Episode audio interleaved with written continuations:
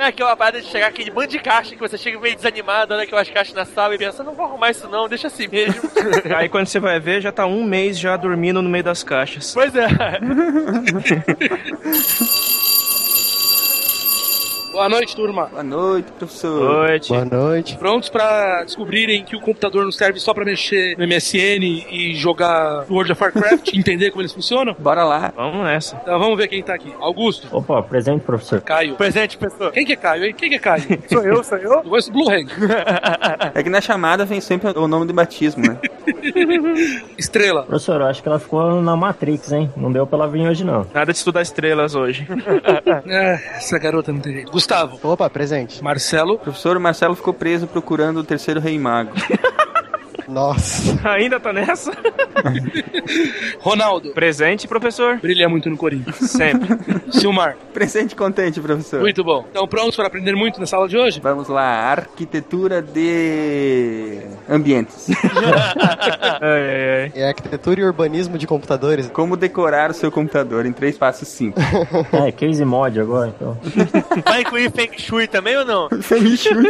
O pior que informática tem feng shui mesmo. Yeah.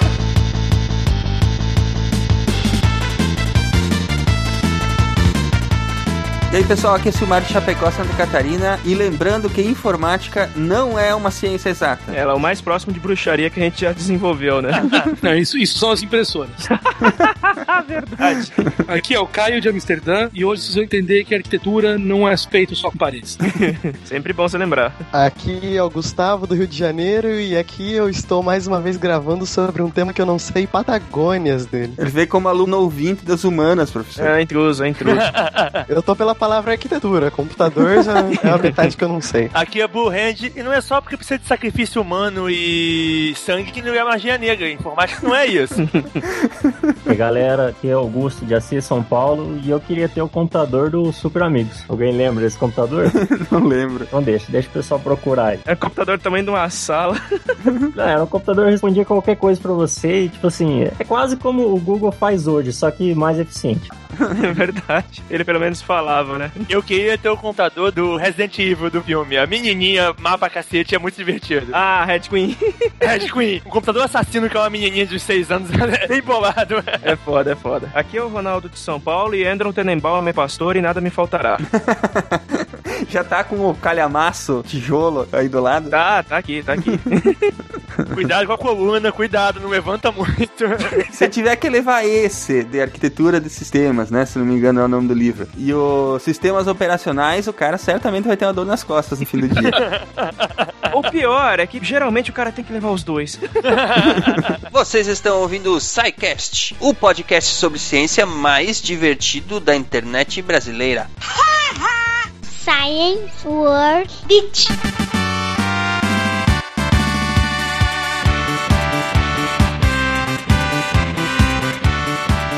Muito bem, ouvintes do SciCast, bem-vindos à diretoria, sessão de recadinhos do SciCast. Aqui comigo hoje está o Marcelo Guaxinim. Como vai, Marcelo? Olá, tudo bem? Eu não sei o que eu tô fazendo na editoria, eu não fiz nada. Alguma tu aprontou, cara. Tu não tava de novo Não, com aquela tô- turma da pesada lá, os esquilos? É, pode ser, pode ser. Eles fizeram e botaram aqui em mim, então. Muito bem, Marcelo, me ajuda aqui. Diga aos nossos queridos ouvintes quais são as redes sociais do SciCast, já que faz tempo que a gente não fala aqui no ar. É, Facebook, né? facebook.com.br podcast. Tem uma comunidade bem legal lá, o pessoal fala um monte de coisa interessante e bobagem. Tem o twitter.com.br podcast e tem um e-mail, né, que é o contato arroba o nosso contato para quaisquer eventualidades, mas se não quiserem usar nenhum desses meios, vocês podem ir lá no site www.sicast.com.br e usar o formulário de contatos que está lá no menu. E vocês podem, através dali, mandar qualquer dúvida, crítica ou elogio. É isso aí. Bom, Marcelo, o que falta de recados hoje? É, não podemos nunca terminar os recados sem lembrar aos nossos queridos ouvintes que eles podem contribuir financeiramente para a manutenção do SciCast, não é verdade, Marcelo? Exato, doar no, no Patreon. Tem muita gente perguntando, ah, mas lá diz que com o dinheiro que tem, é, ele é quinzenal. Significa que um mês, uma semana vocês pagam, uma semana a gente paga o podcast. É por aí. É, não é isso que acontece? É. Quando ele fica lá semanal, significa que a gente não precisa tirar do nosso bolso. Então, por favor, continue ajudando. Quem já doa pode aumentar um pouquinho. Quem não doa pode ir lá doar um dólar, dois dólares, sei lá, 150 dólares. Pode mandar também veículos espaciais, é, reatores nucleares e livros. Livros. Eu hoje comprei um livro, 40 pila, tá difícil agora. Muito bem, gente. A, a iniciativa do patronato é, é um programa que nós lançamos. É voluntário, ninguém é obrigado. O SciCast não vai deixar de ser público. O SciCast não vai parar de ser publicado semanalmente por enquanto. Ainda não temos um prazo definido para aquelas, pra aquelas metas, né? Mas enfim, quem puder contribuir para a manutenção e para o crescimento do SciCast pode optar aí pelo Patreon, pelo PagSeguro, pelo PayPal, os links estão aí no post e somos eternamente agradecidos a todos que colaborarem. E é isso, vamos ao Exato. programa de hoje, né, Marcelo? Nada de enrolação. O programa de hoje está muito bacana. Temos Blue Hand on fire. O bicho está pegando fogo, falando sobre computadores, que é a área dele. E eu também estou me divertindo muito e toda a galera numa aula supimpa. Então acho que é isso, né, Marcelo? Vamos ouvir os nossos nosso programa de hoje? Sim, vamos lá? Nos vemos depois da aula lá na leitura de e-mails do SciCast. Um abraço, gente. Até semana que vem. Até semana que vem.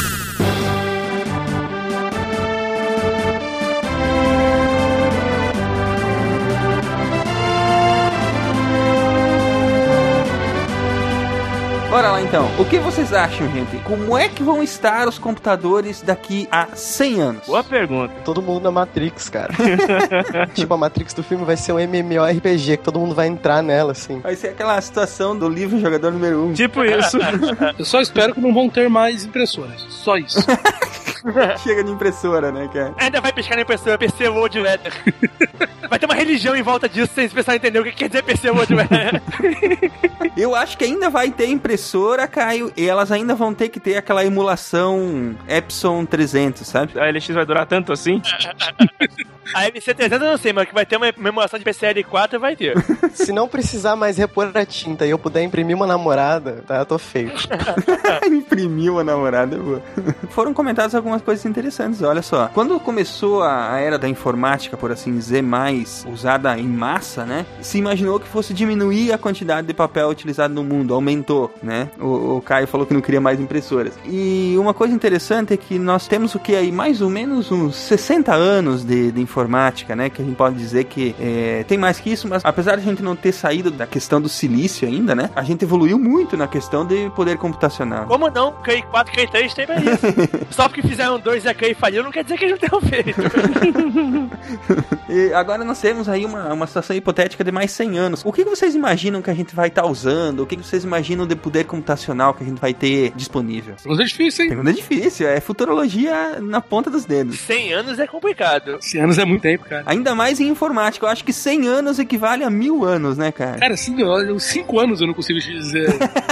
Se você pensar, cara, que a parte PC da brincadeira, da parte de microinformática, pensa o quanto que mudou de um 486 pro que a gente tem de máquina hoje. Vamos trazer, vai, 7 anos. 2008 pra cá, que você foi a invenção do iPhone, cara, o mundo não tem porra nenhuma a ver mais o que era. É verdade. Mudou o paradigma da utilização dos equipamentos naquele momento, né? O Blue Hand comentou do 486. Hoje a gente tem no bolso o poder de processamento muito maior do que. Muito maior do 486. A gente tem celulares com 3 GB de RAM e processadores de 64 bits, cara. O pessoal considera o telefone celular, mas essa porra é o que ela menos é, né? Todo mundo tem um computador pessoal conectado em rede 24 horas por dia, numa rede mundial. Se você fosse falar isso há 20 anos atrás, os caras iam achar que você tá de sacanagem. Ia dizer aquela, porra lá, o cara, ficção científica e maluco. E isso é uma coisa normal. Nesse meio tempo que a gente tava brincando aí, olha que loucura, a gente acreditou nesse meio tempo que o PC deixaria praticamente de existir, né? Então, os tablets vinham vir pra, pra desacreditar, voltou a acreditar nos PCs, os tablets estão perdendo força, É, a gente tem a reinvenção dos tablets, agora o início dos wearables, e a gente tá falando isso em 7 anos. É uma coisa realmente muito difícil. Sei lá, é muita viagem da minha cabeça, mas eu imagino que vai ser uma situação tão diferente do que é hoje, porque eu acho que os sistemas vão estar muito mais integrados do que eles estão hoje. Hoje você tem ainda muito sisteminha para uma coisa, sisteminha para outra coisa, sisteminha para outra coisa. Eu acho que a integração dos sistemas até lá vai ter que estar muito mais bem resolvida do que está hoje, né? Hoje em dia os sistemas são muito desintegrados assim, não por limitação tecnológica. A limitação, na maior parte das vezes, é política logística e de mercado, né? As empresas não fazem as porras hoje em Pra dia. se interconectarem, né? E eu acho que isso vai ser pressionado pelo mercado em si, que os sistemas possam se falar. E quanto mais eles se falar, mais ideias vão surgindo. Porque às vezes é uma coisa boba, mas você poder pegar, sei lá, o cara poder consultar no banco médico e no banco da seguradora ao mesmo tempo. Isso pra ele dar uma ideia de uma outra coisa que ele vai poder usar essas duas informações que hoje em dia são díspares e não são juntas. Mas quando as duas se tornam acessíveis, você pode juntar isso pra, sei lá, pra descobrir que na quarta-feira as pessoas têm mais ataque cardíaco e o nego descobre que isso acontece porque o nego toma mais café na quarta-feira. Sei lá, essas maluquices que hoje em dia você não consegue nem saber disso porque você não tem esses dados. Mas quando os dados se tornam disponíveis, você pode fazer várias pesquisas desse tipo e descobrir várias informações que podem ser úteis, né? Você quer dizer que a rede de computadores que a gente já tem hoje, ela vai estar mais completa, mais conectada ainda. Hoje em dia nós temos uma rede que ligam vários setores estanques, né? Você tem um banco, tem uma seguradora, elas se falam, mas elas são entidades separadas, que se falam só um pouquinho. Eu acho que o próximo passo vai ser essas entidades começarem a se falar bem mais, a trocar bem mais informações. Você tá falando em um banco de dados mundial. De uma forma direita, né? Hoje em dia eles fazem isso só pelas nossas costas.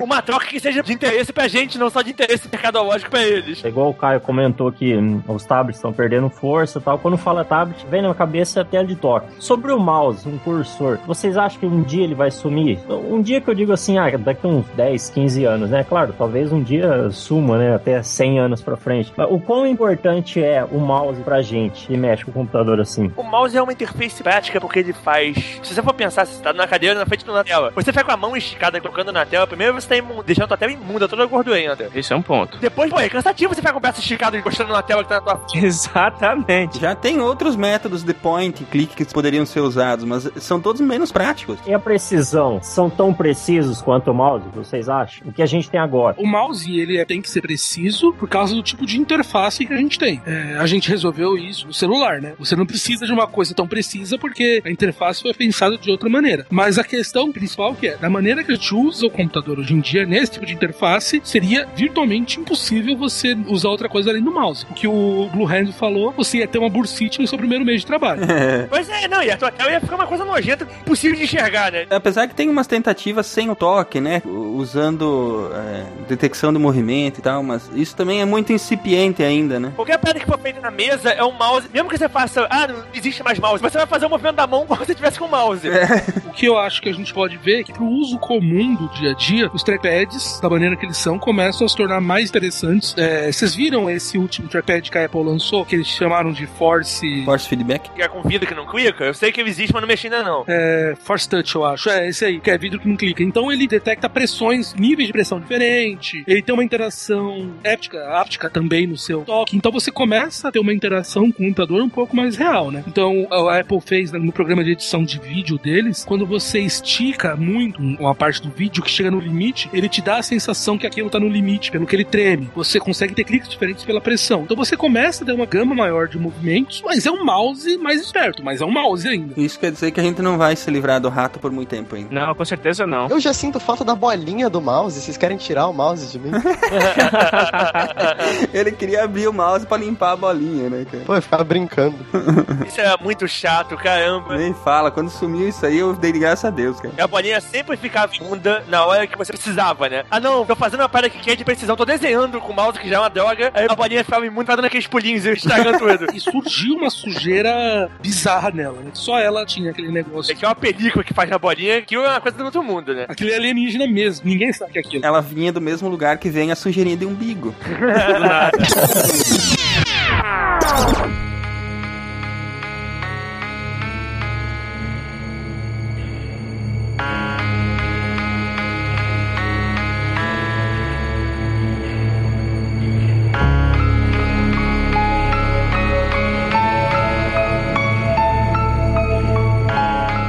compreendermos o mundo, percebemos que teríamos que contar as coisas, mas o controle sobre a quantidade não era o suficiente. Então vimos que precisávamos guardar essa conta e, sobretudo, entender seus padrões e suas particularidades. Porém, esse mundo que ansiávamos quantificar foi ficando muito mais complexo devido à evolução social, econômica, bélica e por todas as nossas revoluções sociais. Com isso, as velhas maneiras de calcular já não eram mais suficientes. Várias outras maneiras foram surgindo, todas geniais em seu tempo, até que criamos máquinas grandes, cheias de válvulas e pessoas operando. Contudo, ainda não era o suficiente. Eis que a década de 60 nos brinda com mais coisas além de pop art e Woodstock. A possibilidade de reduzir prédios de máquinas em objetos bem menores e mais eficientes que chegariam hoje aos nossos bolsos e até dentro dos nossos corpos. Vamos conhecer melhor a arquitetura dessas máquinas fantásticas, a arquitetura dos computadores.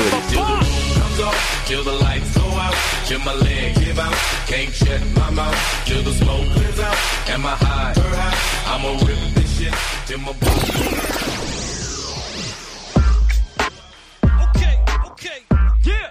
Spot that time again. Time. That's right. G. Shit. Shady. Shady. We back. Invasion. Cartoon. The conspiracy. Arquitetura de computadores, minha gente. Sobre o que se trata a arquitetura de computadores? Não tem nada a ver com decorar computadores, colocar coraçõezinhos, né? Não, não, definitivamente não. Eu achei que ele escolheu o lugar onde botava o computador na sala e fazendo o feng shui dele pra ele ficar bem colocado. Quase isso, cara, só que no nível um pouco mais baixo. Antes de fazer o computador, você tem que fazer uma maquete dele, né?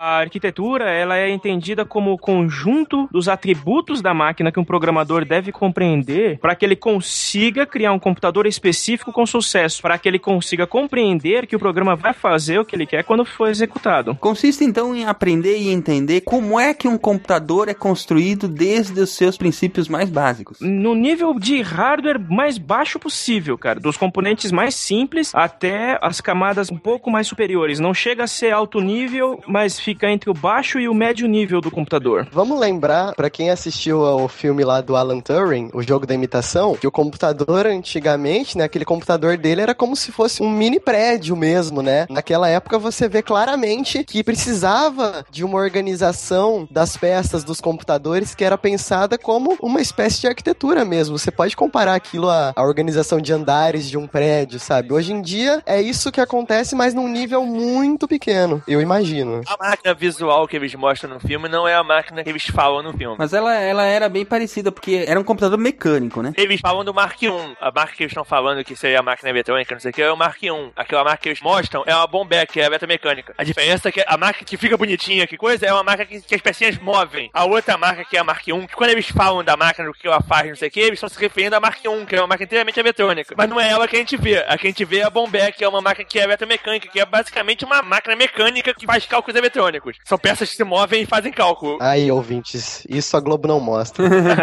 Mas naquela época, realmente, as máquinas eram pensadas assim, até porque você tinha uma limitação em termos de eletrônica e o próprio design das coisas tinha que ser separado em várias peças diferentes. Tipo, a, CPU é um, é um vários gabinetes. A memória é uma parada fora da CPU, que eram vários gabinetes. Não só porque as peças eram grandes, mas porque elas esquentavam pra caramba, elas precisavam circular ar dentro. Tinha toda uma preocupação que obrigava você a fazer as paradas grandes. Até mesmo por causa do jeito que eram feitas. A, a memória de cor é feita à mão, né? Vamos tentar fazer uma analogia para que a gente possa definir bem o que, que é, é, arquitetura de computador antes da gente seguir adiante. Se é arquitetura, a gente pode fazer analogias com outras áreas que fazem referência a arquiteturas, né? Por exemplo, é, a arquitetura de um é, de uma ponte, por exemplo. Para entender a arquitetura de uma ponte, você tem que saber do que, que ela é feita e por que que aqueles ingredientes, vamos dizer assim, são misturados naquela ordem e daquele jeito, né? Para entender a arquitetura dos computadores também, você tem que entender do que que ele é feito e como é que se mistura os ingredientes do jeito certo. É exatamente essa ideia. Sempre que a gente fala de arquitetura, arquitetura de informação, arquitetura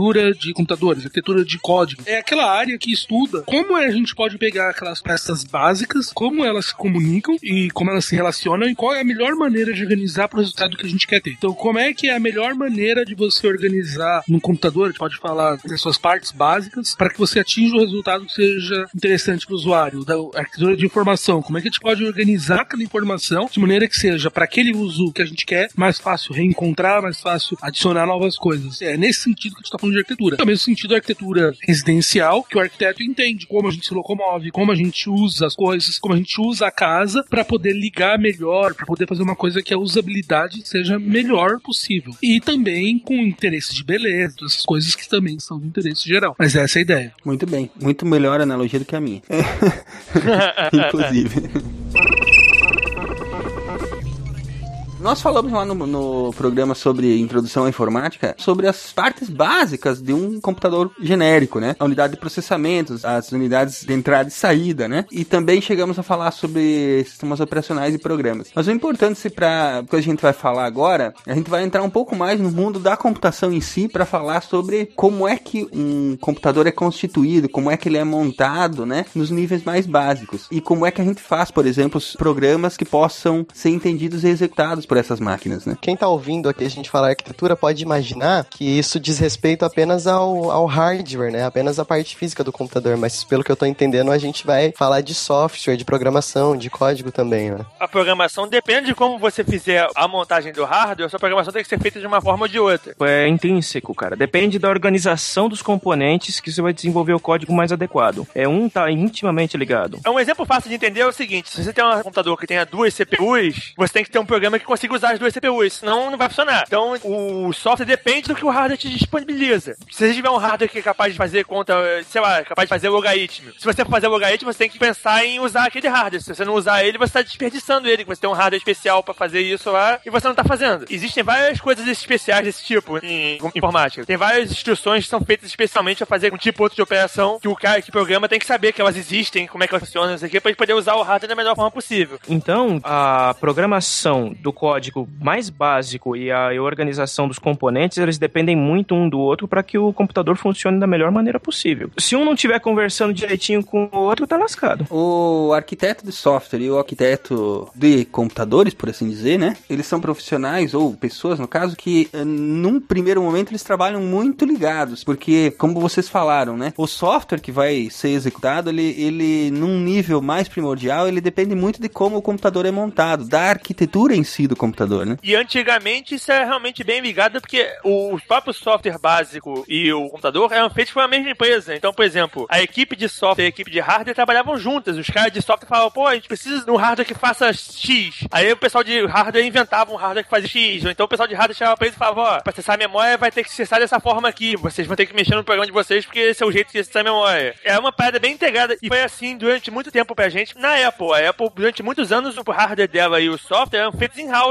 E por isso ela tinha várias coisas no, no hardware dela que o software delas aproveitavam bem porque eram feitos por equipes próximas. Até hoje no, no iPhone é assim, a equipe de hardware do iPhone e a equipe de software, os caras sabem tudo que o iPhone faz. Se o é, pessoal de software precisar que o iPhone tenha alguma coisa diferente, eles podem ir lá falar com o cara de hardware e falar, ó, a gente precisa que faça isso. Tem como fazer? Vocês podem fazer. E por isso que o sistema operacional, o iOS, ele é tão otimizado, né, pro hardware, né? Tanto o iOS quanto o Mac. Os caras têm controle total do hardware da máquina. Eles podem alterar o que eles quiserem. Eles não têm que se preocupar em ser compatível com outro software. Então hoje quando você monta um desktop, por exemplo, a sua placa de vídeo, quando ela é fabricada, ela já tem que ser capaz de se comunicar com os processadores que estão no mercado, para quando esses dois se juntarem, eles já têm dentro deles assim softwares que podem traduzir as mensagens de um para o outro. É mais ou menos isso? Na verdade, aí nós já estamos falando de uma arquitetura que é completamente aberta, né? Porque a forma que foi pensada a organização de todas as peças que compõem o computador, ela está disponível para todo mundo que quiser fabricar peças para um PC, entendeu? Você entende agora por que, que o Windows é tão pesado? Porque ele tem que dar suporte para um sem número de componentes, cara. O Mac não, o Mac já está construído daquela forma, ele vai funcionar com aquele processador, com aqueles registradores, com aquela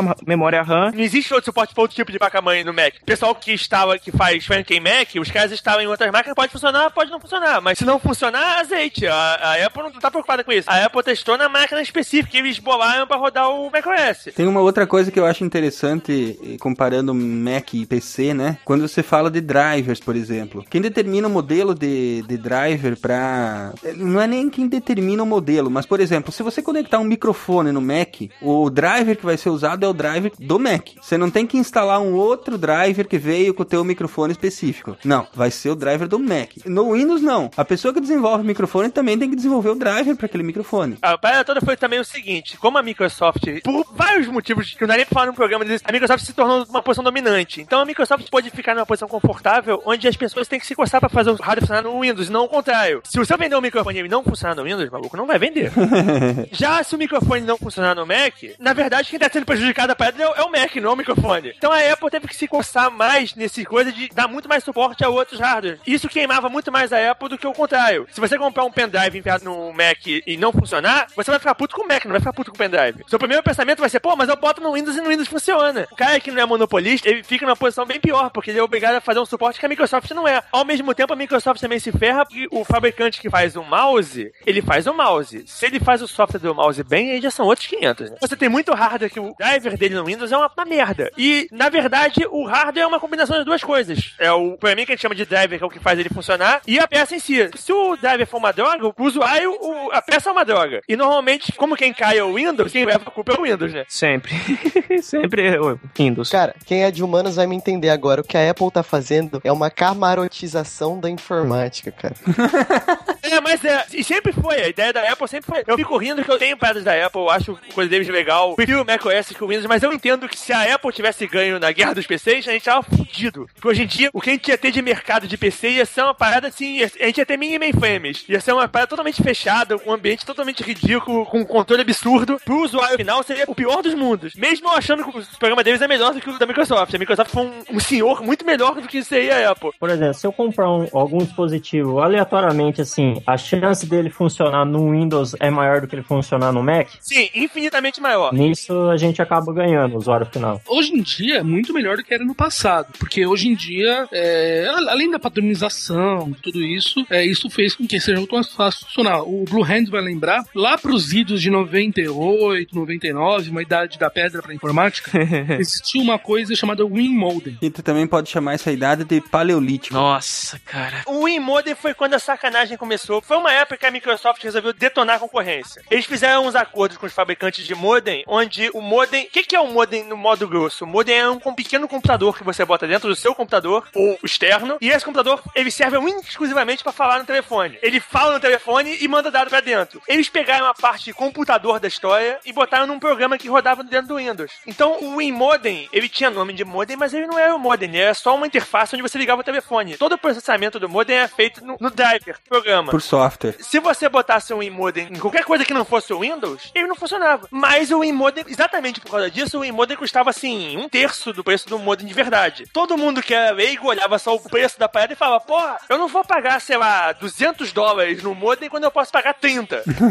e pra você explicar que a diferença entre os 230 existia, que não é só que os caras não estavam te roubando. O pessoal do Linux surtava, né? Não, era simplesmente impossível você fazer um Modem. Era impossível, mas era altamente complicado. Demorou muito tempo até surgirem soluções interessantes pra fazer um Modem rodar no, no Linux. Era uma coisa horrível. Pro Linux, o nego chegou a fazer, que eu me lembro, eles fizeram uma máquina virtual que simulava a interface de driver do Windows e você instalava, os caras gatilhavam o driver da West Robotics pra rodar um emoji do West Robotics.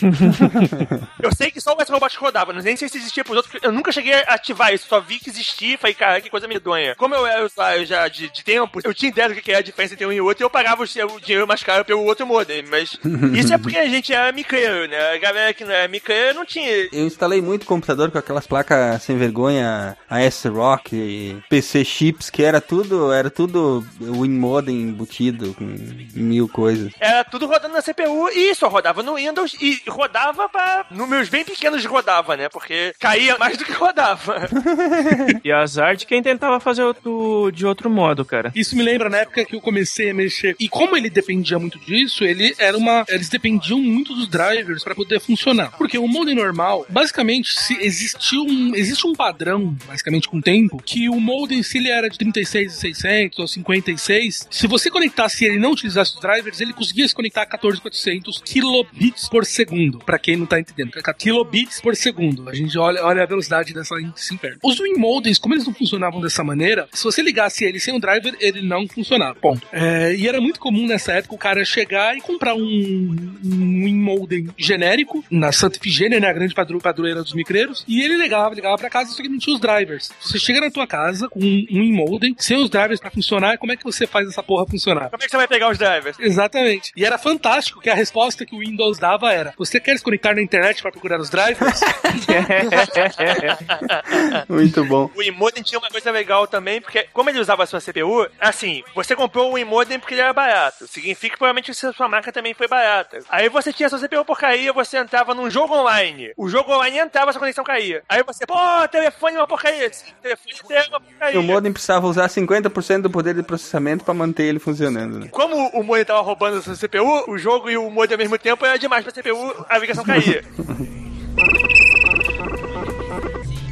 Mas a gente tava falando aí PC Mac, né? Eu acho que a gente já pode falar das- dos dois tipos de arquitetura que a gente tem no mercado, né? Arquiteturas abertas e arquiteturas fechadas. E o PC é um bom exemplo de arquitetura aberta, como nós, nós estamos eh, comentando, né? Onde a forma como os componentes deles são montados e os padrões que eles têm que ter é do conhecimento de todos as- os players, de todos os fabricantes, né? Mas o Mac hoje em dia, o Mac é uma arquitetura bizarra. Porque o Mac é um PC. Sim, hoje o Mac é baseado em arquitetura RISC e processador Intel como qualquer PC, né? O Mac é basicamente um PC com uma BIOS um pouco modificada. É, eles até nem chamam de BIOS, né? Eles chamam de. Agora chama EFI, né? Que é os Standard Firmware Interface. Mas ela faz o mesmo papel que a BIOS fazia. O papel dela basicamente é ser a parada que testa o hardware e é o nível mais básico de acesso ao hardware. E o, Mac é basicamente um PC com uma BIOS um pouco diferente. Por isso que o pessoal consegue fazer o Franken Mac. Só que o, o que falta pra poder rodar o macOS em qualquer sistema? Os drivers. Como a Apple só, só tem um hardware específico dela, ela só faz driver para aquelas peças específicas. Então, se você tiver um CPU diferente, por exemplo, não tem driver para CPU. Se tiver um, um, uma controladora de disco diferente, não tem driver para controlador de disco. Apesar que o pessoal consegue, ma- eles chamam de Hackintosh, né? Eles conseguem fazer Hackintosh com bastante coisa já hoje em dia. É porque a, a placa da Apple é uma placa padrão, normalmente, da Intel. A Intel realmente faz essa placa só pra Apple, né? Mas como tem muita coisa que é padrão e que é integrada em outras placas que a Intel também faz, Pois é, a, a placa da Apple, a placa, a placa é uma placa separada, mas os componentes todos que fazem naquela placa são basicamente os mesmos de outras placas que a Intel vende. sim, é componente padrão de mercado. O que faz sentido porque já pensou mesmo se tivesse que fazer como era antigamente? Era uma placa específica pra Mac, montado com processador, com chip, memória, era tudo diferente. Isso justificava não só o preço deles, como o hardware. O hardware deles, até eles mudarem do PowerPC pra Intel, o hardware deles é realmente melhor. Depois, eles continuaram mantendo um diferencial de preço, mas não tem mais diferencial em, em nada além do software. A Apple, ela é tipo a China, que é uma economia parcialmente fechada, porque é inviável nos dias de hoje você ser totalmente fechado. Então, tipo, não tinha como eles continuarem com o Mac com a arquitetura totalmente fechada. Então, em alguns pontos, eles foram se abrindo, assim. A meu ver, eles foram forçados a, a mudar para a arquitetura do Intel, né? Porque os processadores que eles vinham usando, os processadores RISC da IBM, né? Eles já não estavam acompanhando mais em poder de processamento, né? A briga toda foi mudada pelo seguinte, assim, em grosso modo, a Apple queria botar o último power que a Apple fez, ele é um animal gastador de luz. ele é inusável no laptop, é impossível. A IBM tinha prometido pra Apple que a IBM faria um- uma versão daquele chip que fosse usável pra... De baixo consumo, no né? laptop. É, mas a IBM demorou porque o único cliente que tinha essa preocupação da IBM era a Apple. E a Apple movimentava um número ridículo de chips no- na prática. Então, apesar de tudo, a Apple pra IBM era um clienteco. É assim ainda hoje, apesar do, do buzz todo que a Apple movimenta, a participação no mercado dela é, comparada com o PC, é bem baixa. Não, não, não tão mais assim, não tão mais. Mas é, mas é coisa de 20%, assim, não é? Não, menos, cara. É mais ou menos de 10 a 15%. É em torno de 10 a 12%, não é tanto isso não. Eu, eu me refiro a isso. Não é um, vo- número pequeno em, em se tratando de um mercado de informática, mas é um volume bem menor, né? Falando de desktop e laptop, né? Máquinas normais, sem ir pra telefonia. Não vamos fazer que nem os evangelistas da Apple que colocam o iPad na conta como se fosse computador pra dizer que ele tá na frente. Pra IBM não valia a pena fazer a, a parada. A IBM até fez esse chip, esse chip existe. Só que quando a IBM fez o chip, o, a Apple já tinha, já tinha vi- virado, até porque isso foi uma sacada boa do Steve Jobs. Ele sacou que o grosso deles de venda ia, é em laptop e ia permanecer assim. Em laptop e notebook, né? Então ele precisava de um chip de notebook pra ontem. Ele falou, porra, não adianta os caras me darem chip fodão pra mesa, porque mesa não tá me segurando. Eu preciso de notebook pra ontem, vamos pular fora, vamos pra Intel. Até porque o, chip da IBM que depois saiu é um chip bom. Mas pouco tempo depois, a Intel já fez um que era pau a pau a ele. Então a Apple tava sempre correndo atrás do preju. A Apple não tava, não tava na frente. E não tinha grana pra investir pra estar na frente. Naquele exato momento, o mercado não tava preocupado com gasto de energia. Pouco tempo depois, o mercado se preocupou. Hoje em dia, provavelmente a Apple não teria mudado. Porque hoje em dia tem chip power que gasta bem menos luz, não sei o que. que teria mercado pro chip que interessava a eles. Mas naquela época realmente não tinha, não. Não, e tem uma questão, adiantando um pouco nessa conversa, só pra poder traduzir um pouco o que a gente tá falando, né? É, o processador, é o bicho que controla a máquina mesmo, é, ele é um, um- na ideia central, ele é um monte de ligado, desligado, que vão fazer as contas que você faz, né? O- é ele que faz o bicho funcionar. E existem várias maneiras de se montar esse bicho que vai fazer essa, esse processador. Então existe a arquitetura PC, que ah, foi inventada geralmente pela IBM, depois existiu a PowerPC e várias arquiteturas diferentes. Que cada uma delas tem uma certa maneira de calcular diferente, com algumas vantagens numa área e desvantagens em outras. Mas o que eu queria dizer é que, no fundo, você descobre que Steve Jobs deu um chute muito certo, porque logo depois o- surgiu o ARM, que é um outro de arquitetura que é invencível no gasto de, de energia. O ARM nessa época já existia, a gente conhecia pouco, porque a ARM é uma empresa inglesa, a ARM não tinha, fábrica, mas ainda é até hoje, né? Ela licenciava os processadores, e o processador eles vendiam já nos anos 90 na Europa, uma marca chamada Ganymede, que rodava o Risco OS, que era o primeiro ARM. A primeira marca chamava até ARM, e esse chip sempre existiu, mas era um chip menor. A visão dos caras foi que nessa época, a Advanced System Machine estava botando o chip deles para máquinas menores, na Europa eles estavam vendendo vários palm tops e várias coisas com esse chip, e foi quando a Apple sacou que, pô, esse chip de palm top pode dar um coisa. Tanto que a Apple chegou a usar o ARM no, no Newton. A primeira máquina da Apple com ARM foi o Newton, aquele... Na, na verdade, o Newton era um- uma excelente ideia eh, que foi tida no, no momento errado. 20 anos antes do que devia. É, uns 10 anos antes, porque de 90 e pouco, se fosse em 2000 já tinha vingado. A arquitetura aberta é uma arquitetura de computadores que todas as empresas, os fabricantes de hoje em dia sabem e qualquer um pode produzir periféricos, drivers, hardwares para essa arquitetura. É documentado oficialmente, existem documentos oficiais e você pode licenciar ela ou, ou nem precisa licenciar, você pode fazer de graça. A arquitetura fechada é uma que ou não tem documentação, ou a documentação não é de domínio público, tá na mão de uma empresa que você tem que Comprar os royalties ou, ou licenciar para poder fazer. As vantagens da arquitetura fechada é que como os componentes são feitos pelo mesmo fabricante ou pelo todos dentro da mesma lógica, assim, muito próximos, eles vai funcionar melhor, vai rodar um sistema, digamos assim, mais liso. Não é que vai funcionar melhor, a integração normalmente é mais precisa, né? Na verdade, ele chega a funcionar melhor, porque se você for pensar bem, a arquitetura aberta do PC, ela não é tão eficiente, porque ela depende muito de muito periférico que você vai espetando. Você tem a, a lógica da placa-mãe e os periféricos que você vai espetando. Isso prejudica na velocidade da comunicação. Se você tem tudo integrado numa arquitetura fechada, os registradores estão mais próximos, eles se comunicam mais rápidos, a eficiência, é, a performance acaba sendo melhor, entendeu? Você ter uma ideia dessa integração, como é que é? Os sistemas RISC da IBM, o que agora eu acho que veio o PCs. Já foi o Power original, de onde veio o Power PC. No Power, quando você desliga a máquina da tomada, você religava de novo, você tem um log lá que diz Loss of Electrical Power. E a hora que o nego tirou da tomada. Eu cansei de pegar meus operadores quando o nego metia o dedo no botão, que eu falava, cara, Loss of Electrical Power, não faltou luz ontem não. Quem foi que tirou da minha máquina da tomada? Os caras... O PowerPC era tão bom que ele foi parar até no F22. Eu só derrubei a máquina PowerPC uma única vez. Essa vez que ela caiu, ela nunca mais voltou pra cama e queimou. Beleza, né? E ele caiu bizarramente na minha cara, porque ele não caiu. A máquina tava bizarra, não logava. Eu loguei, eu vi que eu não conseguia acessar os discos, mas o, o, por causa do jeito que o AX é feito, o sistema não cai. Mas se não acessar o disco, é uma merda do caramba no AX. Eu falei, que eu não consigo acessar os discos. Bom, vou rebootar, né? Reboot. E aí quando eu rebutei, ela não voltou. Porque tinha queimado a interface de disco. Um bom motivo pra não acessar os discos, pra nunca mais voltar.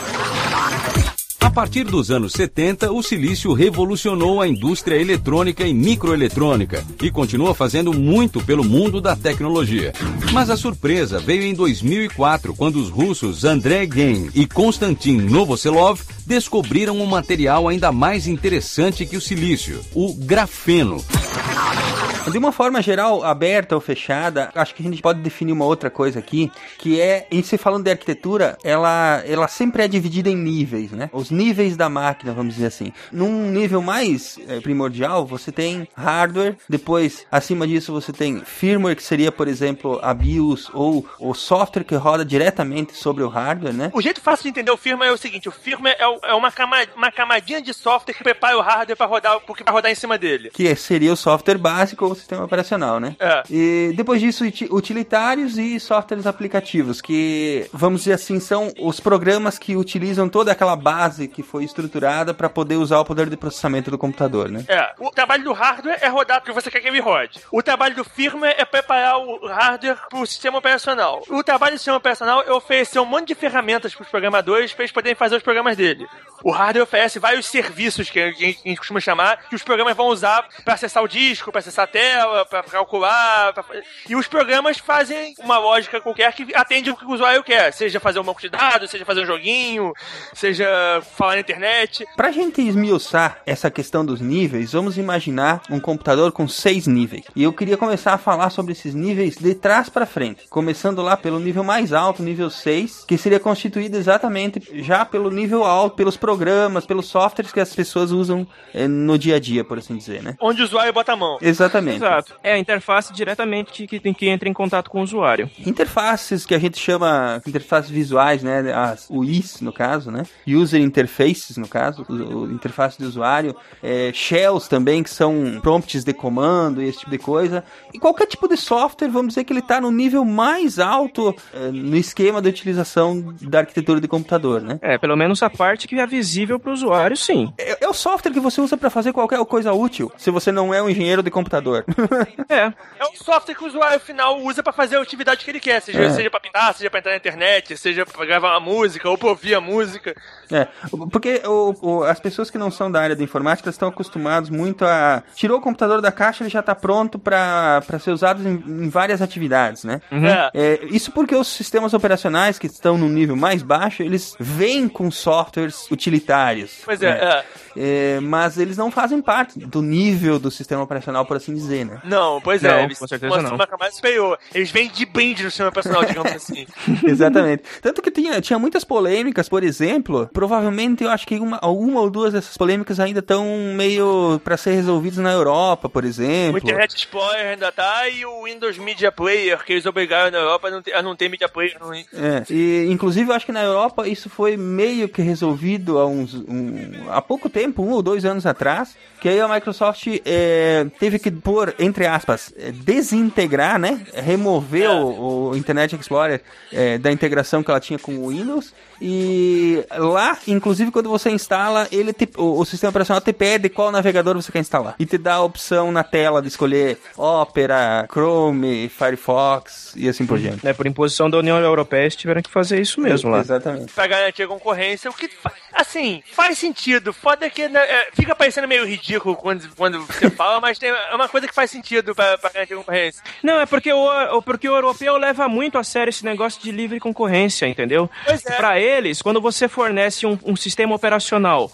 única e exclusivamente com o seu próprio navegador, você está praticando monopólio e não está permitindo que, outro, que os concorrentes é, possam disputar pelo, pelo usuário de forma igual, entendeu? Porque você já, você já tá instalado. Qualquer outro cara, é- é- ele chegou depois, o seu já tava lá antes. Ele parte do pressuposto que o usuário não vai ter interesse de procurar um outro produto se já tiver um disponível logo de cara. Não, mas isso não é um pressuposto, isso é um fato da vida. Então, É, então, é. eles, eles querem garantir uma concorrência. A gente acha meio ridículo, mas faz sentido, cara. Não, fa- faz sentido, até porque uh, todo mundo sabe que monopólio é a pior coisa que pode existir para qualquer mercado, né? Com certeza. Esse monopólio de Windows e PC atrasou o mercado de informática que a gente tem de, de- em casa bastante. Vamos então continuar a brincadeira nessa, nesse esquema dos níveis. Lembrando que nós estávamos no último nível, o nível mais alto, nível 6. Nós vamos descer um, vamos descer para o nível 5 dessa nossa arquitetura. O nível da linguagem de programação para programadores de aplicações, por assim dizer. É a linguagem de alto nível que a gente fala. É as linguagens de programação que a gente usa hoje em dia. linguagens que usam quase uma linguagem natural. Na verdade, eles usam Sim. uma linguagem que é da linguagem de programação, mas você pode expressar as ideias nessa linguagem de uma forma muito facilitada, né? Aham. É, aí entra tudo. Entra C, entra Python, é, Java. Qualquer linguagem que você não tenha que escrever direto nos registradores é uma linguagem de alto nível. Qualquer linguagem que não seja MOV, A, MOV 25A já, já é uma linguagem. É, porque você, por mais termos, digamos assim, específicos que a linguagem tenha, um leigo vai bater o olho no código e vai entender que tem expressões em inglês. Por exemplo, if, não- if não sei quanto, uma expressão. Você pode escrever um programa numa linguagem de alto nível dizendo se 25 menor que 4, então faça XYZ. Se 25 senão- maior que 4, então faça L, não sei o que, entendeu? A linguagem de alto nível, eu acho que um jeito fácil de você pensar é o seguinte: se você já programou alguma vez na sua vida, se você olhar uma- um, um programa feito numa linguagem, mesmo a que você não conhece, você reconhece aquilo como um programa e você consegue ter uma mínima ideia do que ele, tá- do que ele tá fazendo só vendo ele. Sim, É, exatamente. a- a- quem, quem faz, por exemplo, um blog no WordPress, que tem que aprender um pouquinho da linguagem de CSS, HTML, tá mexendo nesse nível aí já, né? Porque a gente fala de alto nível, que a pessoa, você não tá tendo que se preocupar. com- talvez seja legal te falar também da, do nível 4, a gente vai falar de linguagens que a gente chama de baixo nível, é que Uhum. nesse ponto você tá se preocupando, você tá quase que falando direto com o hardware. Então você vai falar assim, em tal pedaço da memória, que a gente chama Uhum. de endereçamento, você vai pegar e vai guardar essa pedaço de informação em tal pedaço da memória. Então você tá meio que mexendo, entre aspas, com hardware e com software ao mesmo tempo. Na linguagem de mais alto nível, você fala, cria uma variável e joga o valor para dentro dela. Onde da memória ele vai guardar, como ele vai fazer isso, não é, não é do meu interesse. Na linguagem de alto nível, você se preocupa bem menos com, com, com o jeito que a máquina é implementada do que na de baixo nível. Na de baixo nível, você, tem, você nitidamente tem que saber como a máquina é implementada. Isso muda completamente o seu programa. E isso vai ser do que a gente, a gente tende a falar no dia a dia, que as linguagens C, por exemplo, é uma linguagem de ba- baixo nível, quando tecnicamente não é, e Java é uma linguagem de alto nível, por exemplo.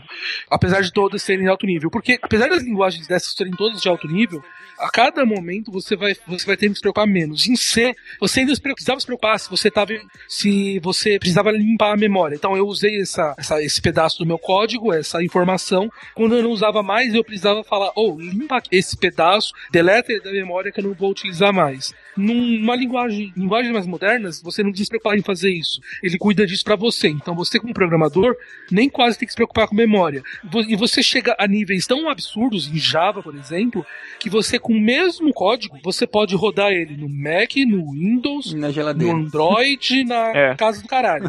Então, quer, quer dizer, é, você não precisa se preocupar mais com o hardware, diferente do, do assembly que o, que o Blue Hand falou, que você precisava entender realmente para quem você estava programando. Então, existem linguagens que ela consegue até abstrair qual que é o hardware por trás para você. Uma analogia eu acho que dá pra fazer é que quando você está programando com uma linguagem de alto nível, você se preocupa com as regras do negócio do software que você quer implementar. Uhum. Quando você baixa um nível a mais, você tem que se preocupar com tudo aquilo que o Caio estava comentando aí. Com onde que vai alocar a memória, com, com quanto que vai usar, com como que vai limpar um registrador e assim por diante, né? Às vezes até com coisas mais simples, tipo, com quanto tempo você tem que gravar no, no disco, com quanto tempo esse negócio vai durar, porque o próprio, o próprio jogo de tempo faz diferença no Assembler. Já no, no em C, se não- você mandou gravar no disco, ele gravou no disco. Você não precisa se preocupar se, como, é que, como é que foi gravado, se demorou, se não foi. Se você mandou gravar A e B no disco, você não precisa se preocupar se A, se A foi gravado antes de B, se B foi gravado antes de A. Isso pra você não faz diferença. Em É verdade. você faz. Você, para gravar A e B no disco, você tem que ir lá no disco, basicamente, e gravar A, depois ir lá no disco e gravar B. Você tem que ir registrador por registrador, posicionar, encher a pilha, depois esvaziar a pilha. É. Cara, teve um, um- eu lembro até hoje de um, de um exercício de, um, de assembly que era a prova final de semestre, cara, que era pra você fazer uma escrever, era uma escrever uma mensagem dentro de um registrador de um dos registradores de um disquete que a gente acabou emulando num cartão de memória, porque os computadores da faculdade não tinham mais entrada de disquete. A, a prova era com consulta, mas era um inferno. Se você errasse um passo, você, você falhava, não, não fazia mais a mensagem, mano. Era terrível, cara. Assembly é treva. Se é errou um passo, não faz o que você quer, travou a máquina, pode estragar alguma coisa. Sim, com certeza. Elas se misturam um pouco, essas camadas, a camada 5 de, de linguagem de alto nível e a, a camada 4, nível 4 de linguagem de montagem, porque normalmente as linguagens modernas de programação, elas trazem, trazem o, o, o compilador, a linguagem de montagem é, incorporado nele, né? Quer dizer, ao mesmo tempo que você escreve o programa em uma linguagem familiar para você, quando você manda o, o, o sistema compilar aquele programa, ele traduz ela, ele, ele monta aquele programa no numa linguagem que o computador vai, vai interpretar, vai entender, né? Uhum. Esse que seria a função do nível 4, que é a linguagem de montagem, né? Linguagem de montagem, no caso. É, é porque o, o Assembly é o mais próximo que tem de você programar direto. É, um- é é uma linguagem ainda, então não é, uma- não é você simplesmente mexer, mexer com, com os números na memória direto, mas é o mais próximo disso numa linguagem ainda inteligível. Ela é o mais próximo de linguagem de máquina que a gente consegue ainda trabalhar. O motivo do, do computador normalmente mandar para Assembly é que se você tem alguma parte do seu programa que não está otimizada direito, você, ele te dá uma chance ainda de, se você sabe aquele Assembly, de você poder olhar e falar, não, se eu posso, o computador fez isso assim, mas eu posso fazer melhor, e você fazer na mão lá e, e consertar. Sim, pra melhorar verdade. a performance do seu programa. Hoje em dia eu acho que nenhum ser humano normal faz isso. não- Ma- Mas vem cá, o- os programas modernos ainda são compilados dessa forma, convertidos tudo para assembly na hora de gerar o executável? A maior parte das vezes é assim. Ele- você pode não ver o assembly, mas o- ele, ele foi virado em assembly e assembly depois. Aham. Uhum. O GCC você percebe isso imediatamente porque você vê que ele chama o AS depois que ele faz, que ele compila. Sim. O AS é o assembler. Então ele, ele transformou em assembly e assemblou. Assemblar aí, só para nós deixar claro, é converter aquele software que você escreveu em linguagem, em linguagem moderna, né, em linguagem que você entende, para alguma coisa muito mais próxima do que o computador pode entender, né? Isso, isso mesmo. Mas ainda tem mais níveis um pouco mais pra baixo, né? Tem. Aí a gente, descendo mais um nível, pro nível 3, a gente já tá falando do sistema operacional, né? Até agora a gente estava falando de programas que estão rodando no seu computador.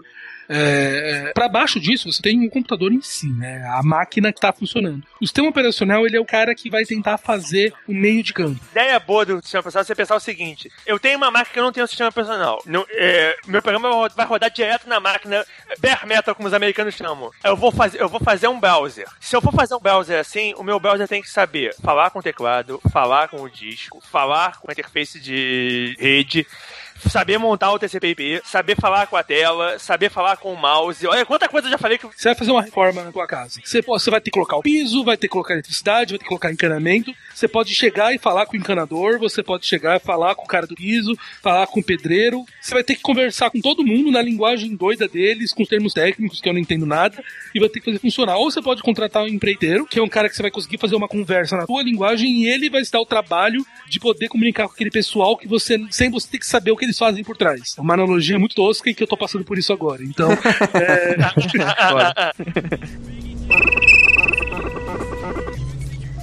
Empreiteiro é o sistema operacional da reforma, né, cara? Isso é. Ele faz o meio de campo da, da, da parada pra garantir que o seu programa não precisa fazer aquilo. O seu É programa verdade. precisa daquilo. O seu programa precisa, precisa saber o que, que vem no teclado, precisa falar na rede. Precisa... Mas você não precisa programar essa parada. Você não quer programar isso. Você quer que isso já esteja pronto pra você. É exato. O sistema operacional que se vire. Se uma pessoa oferece pro programador uma parada assim, ó. Aí tem aqui uma função o- ouvir do teclado. Você bota essa função no seu programa e você magicamente está ouvindo do teclado. Como que se ouve do teclado? Isso não te interessa. Você sabe que quando você botou aquilo ali, magicamente quando o usuário escrever, vai aparecer o textinho que o usuário escreveu. O seu browser vai ter lá o mostrar na tela. E, e você sabe que quando você botar aquele mostrar na tela, vai aparecer alguma coisa na tela do usuário. Como faz pra mostrar na tela? Também você não quer saber, você só quer que apareça na tela. O sistema pessoal vai se virar em fazer isso. Exatamente. A gente tá aqui no nível 3 do sistema operacional, então quer dizer que tudo que tá abaixo disso, o, o sistema operacional é que vai se resolver, entendeu? Ele, É. vai, tá- ele vai disponibilizar pro, pro usuário, ou pro programa, o que, o que seja. É, é, por isso que o sistema operacional, a meu ver, assim, é a parte mais importante dessa estrutura toda, entendeu? Porque é, de uma certa forma é o nível da- de abstração que a gente vai utilizar na real, entendeu? Que, que é realmente útil, né? E dependendo do que ele te oferece, ele pode te ajudar ou te atrapalhar, né?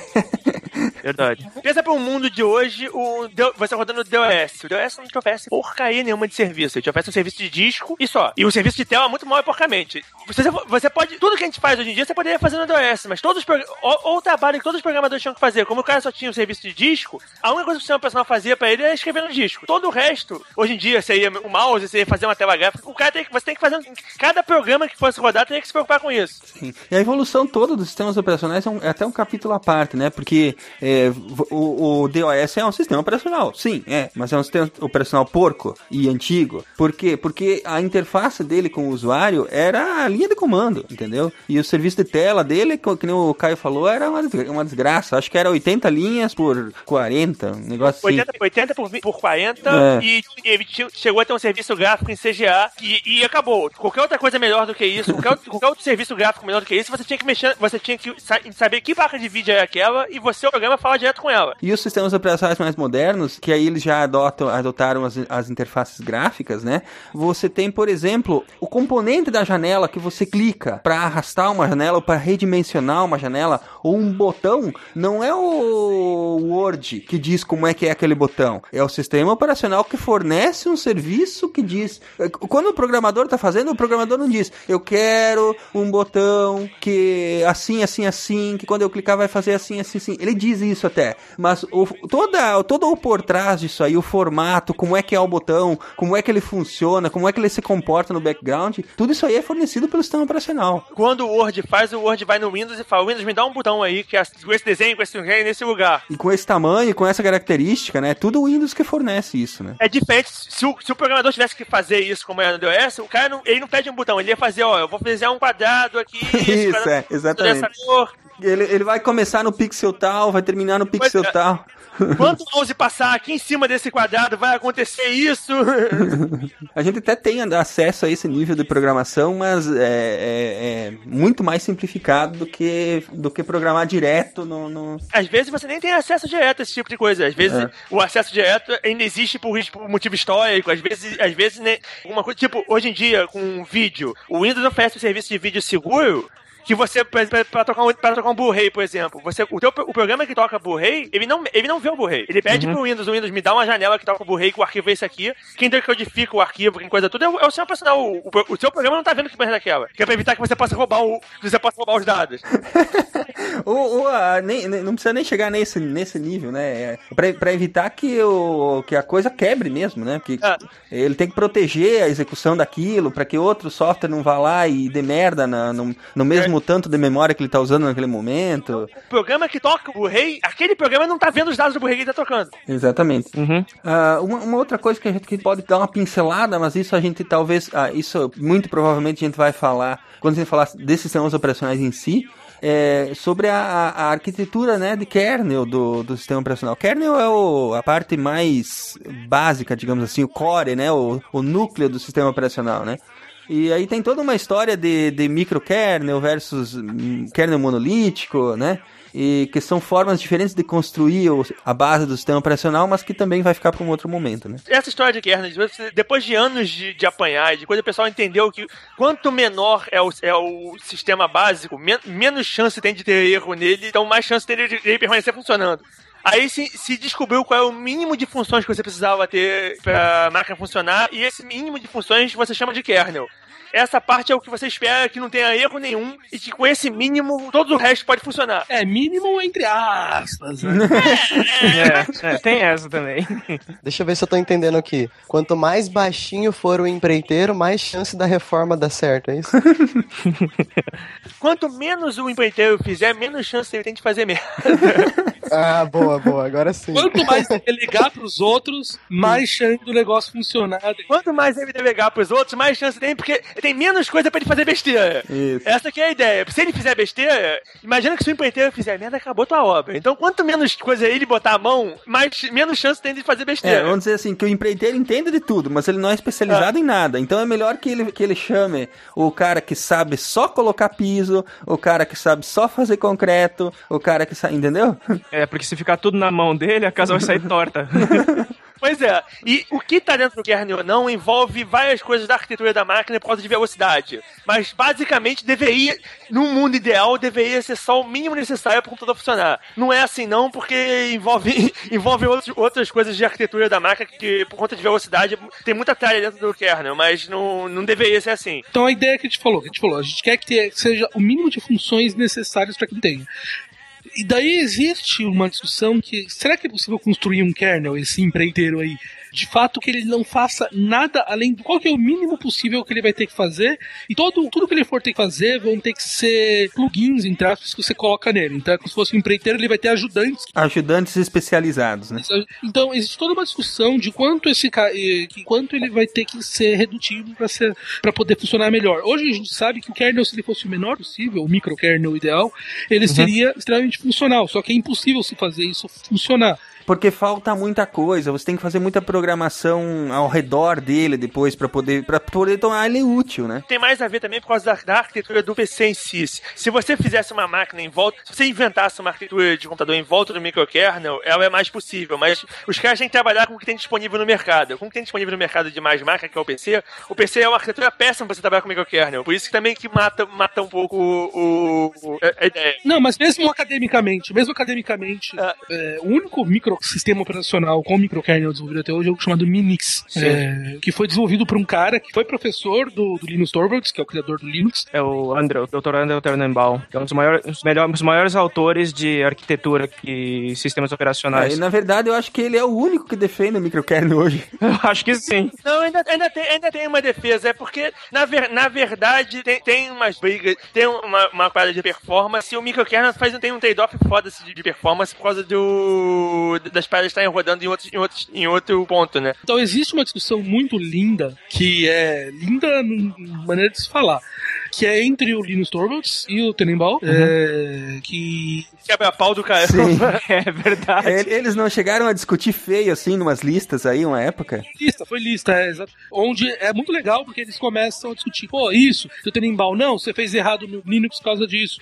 E o nível começa a subir, o nível tanto dos xingamentos, Quanto, dos, do, quanto o nível de conhecimento? que eles começam a discutir, chega um momento que, é que só os dois estavam entendendo. Então, assim, pra, pra quem é da área de informática, ler esse, esse debate aí é lindo, cara. Você vê assim, ó, é tipo. vamos pegar outra área de conhecimento, vai. é, física, Caio. Colocar quem discutir? Einstein e. e- daí, isso, isso na física tinha uma coisa equivalente. É, um dos maiores físicos, que a gente até comentou outro dia num outro episódio, no episódio do rito espacial do, da, dos Oceanos da NASA, sobre um cara que se chama Feynman, que ele é um dos maiores físicos do século XX, ele é genial, ganhou o prêmio Nobel, e o Feynman, ele é aquele cara, ele era natural. Ele era genial por natureza. Ele era o cara que a natureza fez ele ser um gênio. Tinha um outro cara, na mesma época dele, que era o Murray Gell-mann. O Gell-mann, por outro lado, ele, obviamente, ele era um gênio, mas ele era o cara esforçado. Ele era o cara que trabalhava pra caralho. E os dois fizeram graduação juntos, trabalharam juntos, e o Gell-mann odiava o Feynman. Porque o Gell-mann era o cara que se matava, e o Feynman, é, saindo com puta, tava, tava sendo, ganhou Nobel, e, sabe, era conhecido e tal. Era o E gênio pessoas natural. E as pessoas comentam que, que, que, assim, você via que Gell-mann tinha aquela inveja do Feynman. E os dois tinham discussões homéricas em palestra. Então tem um caso muito famoso de um cara que tava dando uma palestra lá no Caltech. E daí ele pegou e tava falando, ah, blá, blá, blá. então isso aqui, como qualquer pessoa leu no Lectures on Physics, que é um livro do Feynman, né, um livro muito famoso, Uhum. qualquer pessoa que leu essa parte de Lectures on, on Physics, daí o Gell-mann vira e fala, não, eu não li essa porcaria desse livro aí. daí o Feynman, você não leu porque você não ia entender, né, Gell-mann? E o Gell-mann fala, e os dois começavam a discutir e o cara lá na frente olhando assim. Ei, gente! E- então, na física tem mesmo, acontecia isso de verdade. E aí na informática tive outro caso desse. A gente descendo mais um nível, a gente vai pro nível 2, ou o nível convencional de máquina. Deixa e aí eu- sim, nós estamos falando de onde o sistema operacional vai atuar, que é brincando lá com o hardware mesmo, né? É fazendo o hardware, fazendo o hardware funcionar. Exatamente. Deixa eu falar com a galera de humanas aqui. Tu leu a Divina Comédia, né, cara? Sabe que quanto mais tu vai aprofundando, mais tu vai descendo no inferno ali, mais terrível fica a parada. Então agora a coisa vai começar a ficar cabulosa. É, mas é que a gente já tá falando de uma coisa aqui, por exemplo, que quem escreve o kernel no sistema operacional é um cara que. Puta, vamos, pegar assim, ó. É, se formam 10 mil pessoas em ciências da computação. Uma dessas pessoas vai ter conhecimento para desenvolver kernel do sistema operacional. Entendeu? Uhum. Esse cara que tem um conhecimento de desenvolver kernel vai fazer isso por uns 4 anos, depois ele vai, vai surtar e vai virar surfista. Verdade. Eu tinha um colega numa empresa que eu trabalhava que fez isso, cara. Ele, Eu- ele, eu ele trabalhava com ele trabalhava com baixo nível, aí ele surtou, ele virou surfista, foi fumar maconha em praia e vender aqueles pulseirinha, e aí depois ele viu que não tava dando muito certo, e ele voltou a, a fazer a programar, mas aí mais em software comercial e tal, cara. Isso aí acontece mesmo, velho, os caras ficam pirados. É, ou o cara vira o Linus Torvalds, né? Exatamente. Das duas, uma. No kernel, o cara tem que lidar com todas as maluquices de hardware. Porque assim, o, o, o, o hardware ele é restrito por vez da física, né? Uhum. E restrito por mês de dinheiro. Então, assim, o cara podia fazer a memória, a melhor memória do mundo, mais acessível, mas ela vai custar 6 milhões. Você não vai vender uma memória de 6 milhões. Então o cara faz uma memória que a cada dois segundos ela dá uma atrasadinha, mas ela custou um, um milhão só em vez de seis. Só que a cada dois segundos ela dá uma atrasadinha, essa atrasadinha, se, se- se- se o seu programa não estiver preparado pra isso, seu programa vai cair. Quem é que vai ter que dar uma. vai ter que estar preparado pra isso e não cair? O kernel. Exatamente. Então o kernel tem, pega todas essa- essas rebarbas que, que não deveriam existir, mas existem, e que o cara de kernel é- é- é- tem, que tem que resolver, né? É, vamos pensar assim, ó. é, Esse nível é exatamente o nível do kernel, né? O processador tem registradores, o HD, o disco rígido tem registradores, o, a sua placa de vídeo tem re- registradores. O kernel do sistema operacional vai ter que escrever o que, que ele quer que aconteça em cada um desses periféricos direto nos registradores. Registradores são bancos de memória, por assim dizer, que interpretam de, direto essas instruções para a linguagem de máquina que é falada nesses periféricos. Não, e pensa que ho- hoje em dia o seu HD é um, mini, é um microcomputador. A sua placa de vídeo é um computador. Então o sistema operacional eh, tem que saber a linguagem do. de linguagem de programa do computador do HD para poder falar com o computador do HD, o, HD, o computador do HD entender ela. o, o HD vai processar e vai dar uma resposta para o sistema operacional. Ele tem que saber essas várias linguagens de, de, de programação dos vários periféricos e as coisas esquisitas que essas linguagens fazem. Tem que saber fazer, tem que saber gravar na memória e ver da memória que em, alguns, em alguns processadores é direto, em outros não é direto. Eh, Em alguns você tem que passar através de um chip que o pessoal chama de North Bridge, que é o que quem fala com a memória. Em outros, a própria CPU fala com a memória. Tudo isso tem, tem que ser. Quem, quem controla o que vai acontecer é o, é o kernel. Então, o, o programador que fez o kernel te- tem que saber que, que isso existe, como é que isso funciona, e tem que saber botar no kernel dele de forma a funcionar. Sim, com certeza. O USB, cada, cada dispositivo USB, você tem que saber falar no dispositivo USB, ir lá e falar com o controlador de USB, mandar ela perguntar pro dispositivo o que o dispositivo quer, ouvir a resposta, saber devolver isso, e, e também, quem controla tudo isso é o kernel, é o cara que fez o programa do kernel. É claro que esse cara fica maluco, mano. Ele vive decifrando, o cara sabe a linguagem que a entrada de USB fala, mano. Que Sim. amigos esse cara tem?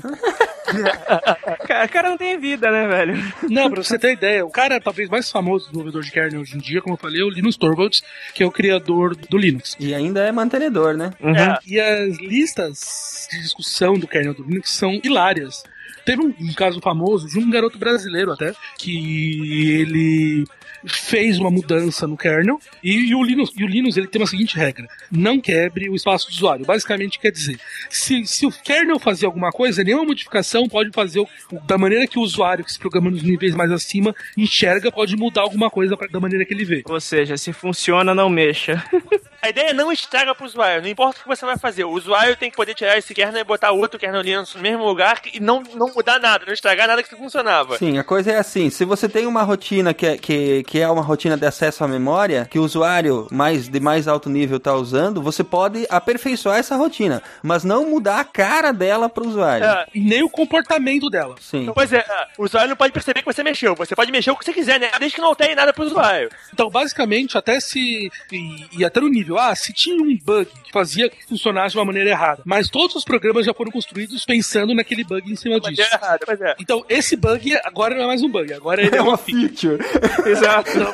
virou, já virou a característica, né? Isso, então o Linux, ele é bem. Ele fala que ele tem uma regra: do not break user space. Essa é a regra que ele tem. E, e esse cara fez uma mudança corrigindo um bug que quebrou o espaço de usuário. Daí ele chegou assim: Não, Linux, mas eu simplesmente corrigi um bug dele. Fuck the shut up. É, porra, não adianta se você consertou um bug, cara. Você você- a vida do usuário. Assim, você é estúpido ou o quê? Há quantos anos você trabalha comigo pra não entender que eu não quero que quebre a porra do espaço de usuário, seu idiota, retardado mental? É assim que ele fala com as pessoas. Ele tava de bom humor nesse dia, né? Tava. Nesse dia ele tava. Tem que ser muito foda tem que ter uma pele de, de aço pra estar MKLM, porque os caras, os caras mandam na, na a, a porrada direta e é, e é agressiva. Então é esse, é esse o nível que o cara que trabalha com kernel vira. Sim. Mas é que assim, ó, isso aí faz parte da cultura de analista e de, e de programador nesse nível pelo seguinte: o cara que chega ali pra querer mexer, ele já tem que estar muito escovado, entendeu? Pois então é. ele tem que aguentar a porrada nesse nível e não sair chorandinho, entendeu? E não, e não sair pedir ajuda pra mamãe. E, o- o cara tem que entender que é, ele, aquilo ali que não é brincadeira, né? Uma parada toda. Uma alteração ali pode fazer uma merda do tamanho de um bonde. Então não, não, é, não é um lugar que você pode. Ah, mas eu consertei um bug. Porra, meu amigo, azeite se você, você consertou o bug. Mas você ferrou a marca de todo mundo, você não consertou porra nenhuma, você estragou. Você criou um bug, na verdade. Você criou um bug, você não consertou nada. Não importa, não importa que onde estava errado. Então, a- o, o negócio de kernel é bem mais pesado por causa disso. É, é um lugar onde você não pode brincar. Seria tipo um, seria tipo um piloto de avião, né? Isso. Se isso funciona, não mexa. Esse cara aí é tipo o Silmar falando: o programa tem que ir ao ar na sexta-feira. O pessoal tá acostumado já com a porrada aqui também. Come. Agora a gente vai descer para um outro nível que eu vou buscar um pouquinho do que nós acabamos de falar. O kernel vai falar com os registradores dos dispositivos. Na verdade, ele não, não- ele não fala com os registradores. Ele fala com o microprograma que roda nos dispositivos Roda dispositivos, é. né? E esse nível 1 é exatamente esse microprograma. Sim, também existe uma pessoa que fez esse microprograma. E esse microprograma é que diz para o dispositivo como é que ele tem que atuar nas partes mais primordiais dele. Por exemplo, vamos pegar o próprio disco rígido. Esse microprograma é que diz para a cabeça de leitura e gravação em que posição que ela tem que ir, eh, em que velocidade que o disco tem que girar, Quantas vezes ela vai ter que ler aquele setor, porque nem sempre vê uma vez só, vai comparar se se a leitura tá, tá direita ou não. A correção de erro é ali que acontece também, né? Então, esse microprograma, ele tá num nível, um nível acima de você ter que lidar com instrução de máquina. Já aconteceu antigamente, nos primeiros PCs, a CPU, o kernel, ele não falava pro disco, me dá o bloco 4, me dá o, o bloco 4, ele falava pro disco. Aí, disco, move a cabeça, quantas posições, vai até o cilindro tal, vai, vai até a posição tal, vê isso aí, aí o próprio CPU olhava e falava, é, isso tá errado, vê de novo, até, e, e aí sim que se faz- fazia a leitura. Toda essa parte de leitura era feita na CPU. Depois isso foi, isso foi, o PC evoluiu e isso passou a ser tudo feito dentro do próprio disco. A, a gente dia- vive numa época muito boa, né, cara? Boa demais, né? Porra. Mas o, o PC hoje em dia se aproxima ao que era um mainframe dos anos 60. É bizarro você pensar, você pensar desse lado. Assim, óbvio que o nível de processamento é absurdo, mas a ideia do que era um mainframe dos anos 60 é o que é um PC, é, é o- é como um PC organizado hoje. Onde cada, cada periférico é independente, cada periférico pensa sozinho. E muito, muito melhor dividido, né? É, muito melhor dividido. Quando começou, como era uma pedra pra robista e era uma pedra pra ser barato, os caras foram comendo várias dessas etapas que já existiam para as máquinas grandes, mas que não, não eram implementáveis na máquina pequena, porque iam custar os olhos da cara. Então a, C- a CPU e coisas que quebravam um galho de um monte de coisa que não deveria ser deles, mas ou fazia assim ou ia sair caro demais. Sim, verdade. Até a própria CPU, se for pensar, o, o- a CPU da Intel, o que ela roda dentro dela não é o que ela fala pra fora. Quando você manda um comando pra, quando você manda um comando para ela, tem um microprograma rodando dentro dela que converte aquele microprograma pro, pro que ela vai, realmente vai fazer dentro. Eu tô tentando lembrar aqui como é que é que funciona essa microprogramação no nível do processador. Porque ali também tem um microprograma que Tem. ou, ou é o próprio Salt Bridge que, que controla essa parte. Não, não. Ele tem um microprograma dentro dele. O processador pra fora, ele fala, ele fala uma ABI que a gente chama de X86, que virou o nome que. Essa ABI diz pra ele quais são os comandos que você pode mandar pra ele, em quais registradores, em qual registrador que você bota o comando e em qual registrador que ele, que ele vai fazer as operações. Porque o, o microprograma é que vai determinar, ó, é que vai mostrar pra fora aquela- aqueles registradores, né? É, agora, tanto os registradores quanto os- esses comandos, eles não, eles não necessariamente existem dentro do processador. Eles são uma ficção que o microprograma cria. um nível de abstração, né? É, dentro do processador, o processador é organizado de uma forma diferente, onde o microprograma faz esse, esse, esse meio de campo. O microprograma pega a- essa ficção que ele criou e, e organiza do jeito que ele roda internamente. Porque dentro, do, dentro da CPU, ela roda de um jeito completamente diferente, que a gente não sabe que é proprietário da Intel. Isso só a Intel sabe como, como o processador funciona por dentro. A gente descendo no nível organizacional, e aí sim, já falando do nível zero da lógica digital mesmo, a gente sabe como é que ela se organiza, né? Com, a- com as instruções é, é, E e O e assim por diante, né? Que é, a, a- que é a, a lógica booleana que a gente tá acostumado a brincar, né? Isso. Como é que essa lógica é feita dentro e como é que o, micro, como é que o microprograma aproveita ela é uma coisa que a gente não, a gente não, não é passado pra gente. A gente poderia montar um processador muito primário utilizando a lógica, a, a álgebra booleana, né? Poderia. Usando lógica booleana, você pode montar um, um Intel. Agora, ele- você pode fazer ele parecer um Pentium por fora, mas ele provavelmente não vai ser nada ver com o Pentium por dentro e não vai ter. E a velocidade que ele vai ter vai ser muito diferente. Sim, porque, porque nesse nível nós já estamos falando de como que o processador é impresso litograficamente, né? É. Uhum. Ah, tem muito daquela teoria do Alan Turing, né? Que um computador contém todos os computadores do mundo. Então, na, na prática, qualquer processador pode ser, emular qualquer outro processador que existe. Desde que você espere o tempo necessário para o programa rodar, você pode rodar qualquer, qualquer outro programa. Sim. Eu queria só falar um pouco mais sobre esse nível, porque falar desse nível a gente tem que falar sobre o próprio processador e a própria arquitetura de processadores, né? Então, o- o- como é que os processadores modernos eles são montados? Os, os engenheiros e os arquitetos que vão projetar o processador, eles usam programas de CAD normalmente para desenhar mesmo a, a pastilha do processador e que são em, em- em níveis absurdos de, de, de tamanho reduzido Eles fazem normalmente numa zero. A, a chapa de litografia principal é numa zero. É fácil de ver isso. Tem um documentário que eu não lembro quem é que tá falando. É um cara da Intel, mas eu não lembro mais qual é o presidente da Intel. E atrás dele tem uma zero do. do- do- tem uma chapa de litografia em tamanho a zero. É uma chapa de, de filme. Porque tá atrás dele num quadro um filme a zero que é, o, que é a CPU. Esse filme vai ser reduzido. Vai ser reduzido depois pra, pra tamanho menor pra eles poderem, pra eles poderem fazer a litografia. Porque eles, eles imprimem a zero porque um cara com uma lupa fica passando, passa por cima pra verificar tudo direito. Sim. Vamos imaginar assim, ó, que o processador ele é constituído de infinitos, infinitos não, né? De uma quantidade muito grande de, de pequenos eh, trechos de programa que fazem coisas muito específicas. Como, por exemplo, eh, adicionar um a uma soma. Uhum. Existe um- uma pequena parte do processador que ele é especializado em fazer só isso. É. E essa parte ela foi construída utilizando a álgebra booleana de uma forma que utiliza pequenos registradores constituídos de silício, né? E de transistores que são muito pequenos. Hoje o tamanho acho que é 3 átomos de, de silício, o, o tamanho de um, de um transistor, não é? É uma coisa bem pequena. Mas a álgebra booleana ali ela é feita dessa forma, né? Ela, é- ela, ela constrói um- um- uma pequena parte do processador que faz uma, uma operação muito específica, né? E juntando muitas dessas partes, né, você tem uma parte do processador que faz uma coisa mais complexa. E juntando essas partes mais complexas, tem uma outra parte do processador que faz uma coisa mais complexa ainda. A gente vai deixar aí no post alguns vídeos que a gente coletou aqui pelo YouTube que explicam, assim, como funciona o computador, um pouco da história dos computadores, e um deles fala da, da fabricação de microprocessadores. É interessante, vocês podem assistir a isso. Essa técnica de, de fazer o chip em si, né? Ela chama litografia porque é, é uma técnica de revelação fotográfica que vai imprimindo as camadas do processador em cima do silício. Né? Na verdade, não é nem imprimindo, é esculpindo, né, Blue Hand? A grosso modo, eles fazem uma, uma chapa fotográfica, tipo um, tipo um raio-x, aquela chapa que você vê através.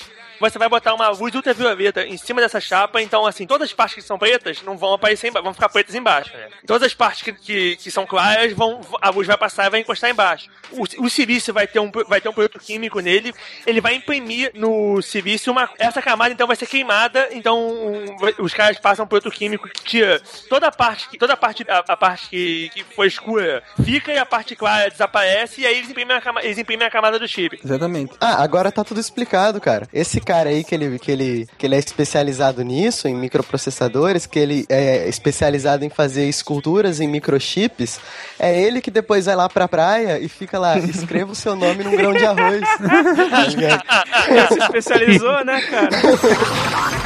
Todo mundo já sabe, mas não custa repetir. Do inglês, o Windows significa janelas, claro.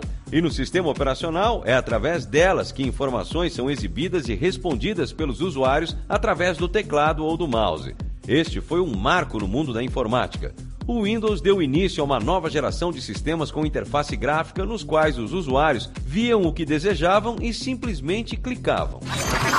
Depois dessa bagunça toda, que foi bem, né, caprichada aí, porque a gente falou sobre todos ess- esses níveis e, e periféricos, essas coisas todas, Isso é genérico pra qualquer tipo de computador, né? mas ah, umas- uma coisa que eu acho que a gente também deveria falar é sobre os padrões que fazem com que essas coisas consigam se conversar. PCI, AGB, É porque, como é que foi a parada? Quando, é, quando tudo começou, aí você volta lá pro início dos primórdios do computador. O computador é uma parada que em inglês chama, tem uma, uma parada específica pra isso, chama one-off. Pra gente aqui seria único. Então, assim, o MIT quer comprar um computador. O MIT ia falar com a IBM. A IBM fazia a máquina do MIT. A máquina do MIT é uma máquina que foi feita para o MIT. Quando, a, sei lá, a PUC queria um computador, a IBM fazia a máquina da PUC. A máquina da PUC ela até podia ser baseada nas ideias da máquina do MIT, mas ela não é uma máquina do MIT na PUC, ela é a máquina da PUC. Ela é totalmente diferente da máquina do MIT. Uma hora os caras falaram, calma aí, isso é meio idiota, porque toda hora a gente, tá, tá inventando a roda, toda hora de novo. A gente tá pegando até as mesmas ideias, mas você não tá, não, não tá caminhando. Sim, se o cara da PUC quisesse ir pro e levar o software dele, não ia conseguir rodar lá. Não ia funcionar. Pois é, o- periférico, você tinha, a IBM fez um disco, ela tinha que fazer um disco pro MIT e um disco pra PUC, porque o... o- aí eles, eles criaram família. A família de computador eram, é- eram várias máquinas que tinha da máquina menorzinha pra máquina maiorzinha e todas elas falavam, falavam os, os mesmos programas, com os mesmos dados. Essa foi a revolução da IBM quando eles fizeram o 360, que era você ter uma família de computadores com várias potências diferentes, onde todas elas usavam os mesmos programas e usavam os mesmos dados. Daí foi se evoluindo desse, essa ideia de que é, é interessante que as coisas falem uma linguagem padrão entre elas para você poder usar essas coisas em máquinas diferentes. Foi de onde finalmente para nosso, nosso de onde surgiu o PCI, de onde surgiu o USB.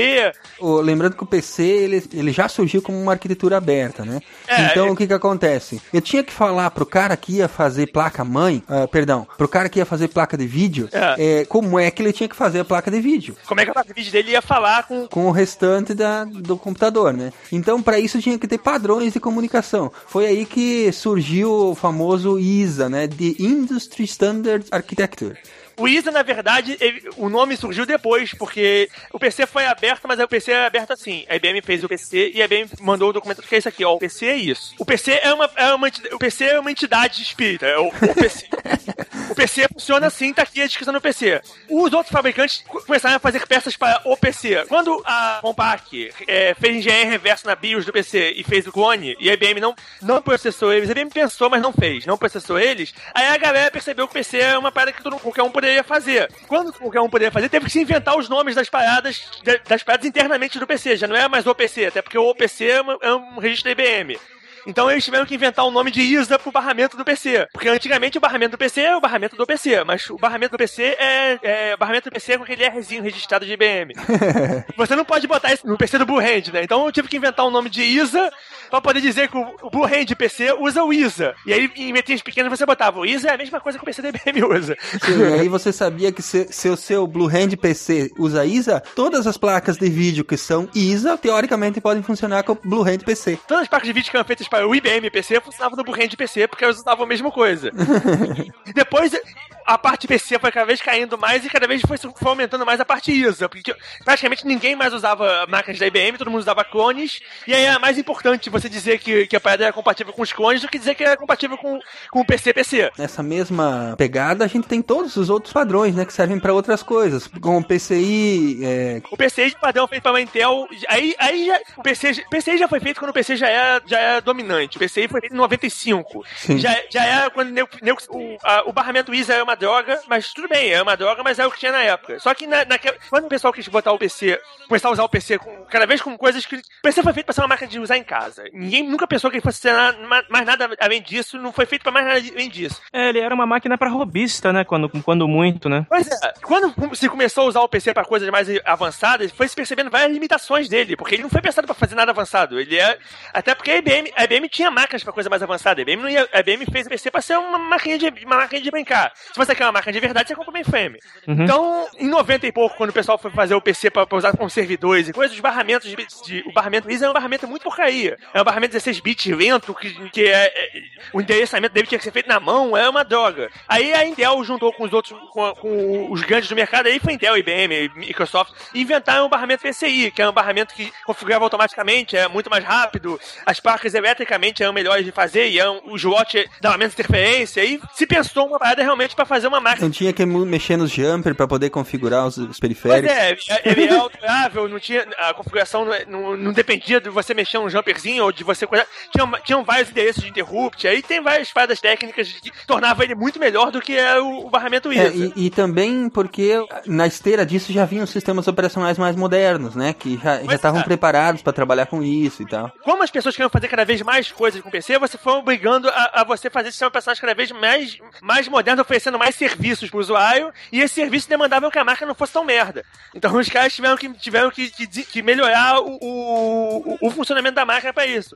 A interface de disco, com o disco como é originalmente, antes de ser IDE e depois até com o próprio IDE, o IDE é uma porcaria. O IDE também a CPU, a CPU controlava praticamente o disco inteiro. A CPU ficava esperando o disco fazer as operações. A interface, você ter ideia, a interface IDE padrão, a interface IDE original, ela é um cabo que entra no ISA. Ela é ISA no disco. Todo, todo o, o controle que você faz no IDE original é como, se, é como se o disco fosse uma placa enfiada no barramento. A CPU controla tudo direto. Então, porra, é uma parada muito osca. É, a gente vê que, tipo, a, a IBM, ela, entre aspas, perdeu a oportunidade de dominar o mundo se ela não disponibilizasse a ISA. Só que, por outro lado, como eles disponibilizaram isso, como todo mundo poderia usar, isso possibilitou um avanço muito grande nas tecnologias, né, do computador. Você só entende por que, que o PC virou o que é e por que, que a IBM fez isso quando você entende, você já, já lidou com a IBM. A IBM é uma empresa esquizofrênica que eles, eles brigam entre si. Cada ramo da IBM briga entre si. Por, É verdade. é uma coisa de maluco. Então, só uma empresa como a IBM podia, podia lançar uma marca como o PC, que é zero integrada com a IBM. O PC é uma parada totalmente estanque. PC podia. Você pensa, pô, uma empresa que tem mainframes, que tem não sei o quê, podia ser, mandar uma marca que fosse toda, totalmente ligada com, com. Mas não, porque a divisão que lançou o PC não é a divisão do mainframe. E as divisões não se falavam. Então, É.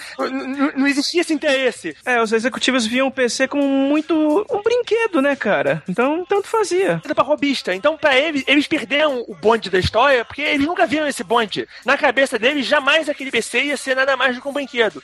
Mesmo quando ele virou mais que um brinquedo, as outras divisões ainda discutiam. Pô, mas será, será mesmo que, que isso aí vai valer? Não, cara. Isso aí não vai vingar, não. Isso aí o PC não serve pra nada. Até que o, pé ficou na cabeça deles. Até que o negócio falou, caralho, realmente, todo mundo só usa PC, ninguém mais usa essas máquinas. e aí, o pé já tinha caído na cabeça deles, sabe? Os caras, só você lidando com a IBM, você entende como é que os caras largaram, deixaram esse, esse mole inacreditável. Mas pro resto do mundo, ainda bem que eles deram esse mole, porque isso ajudou.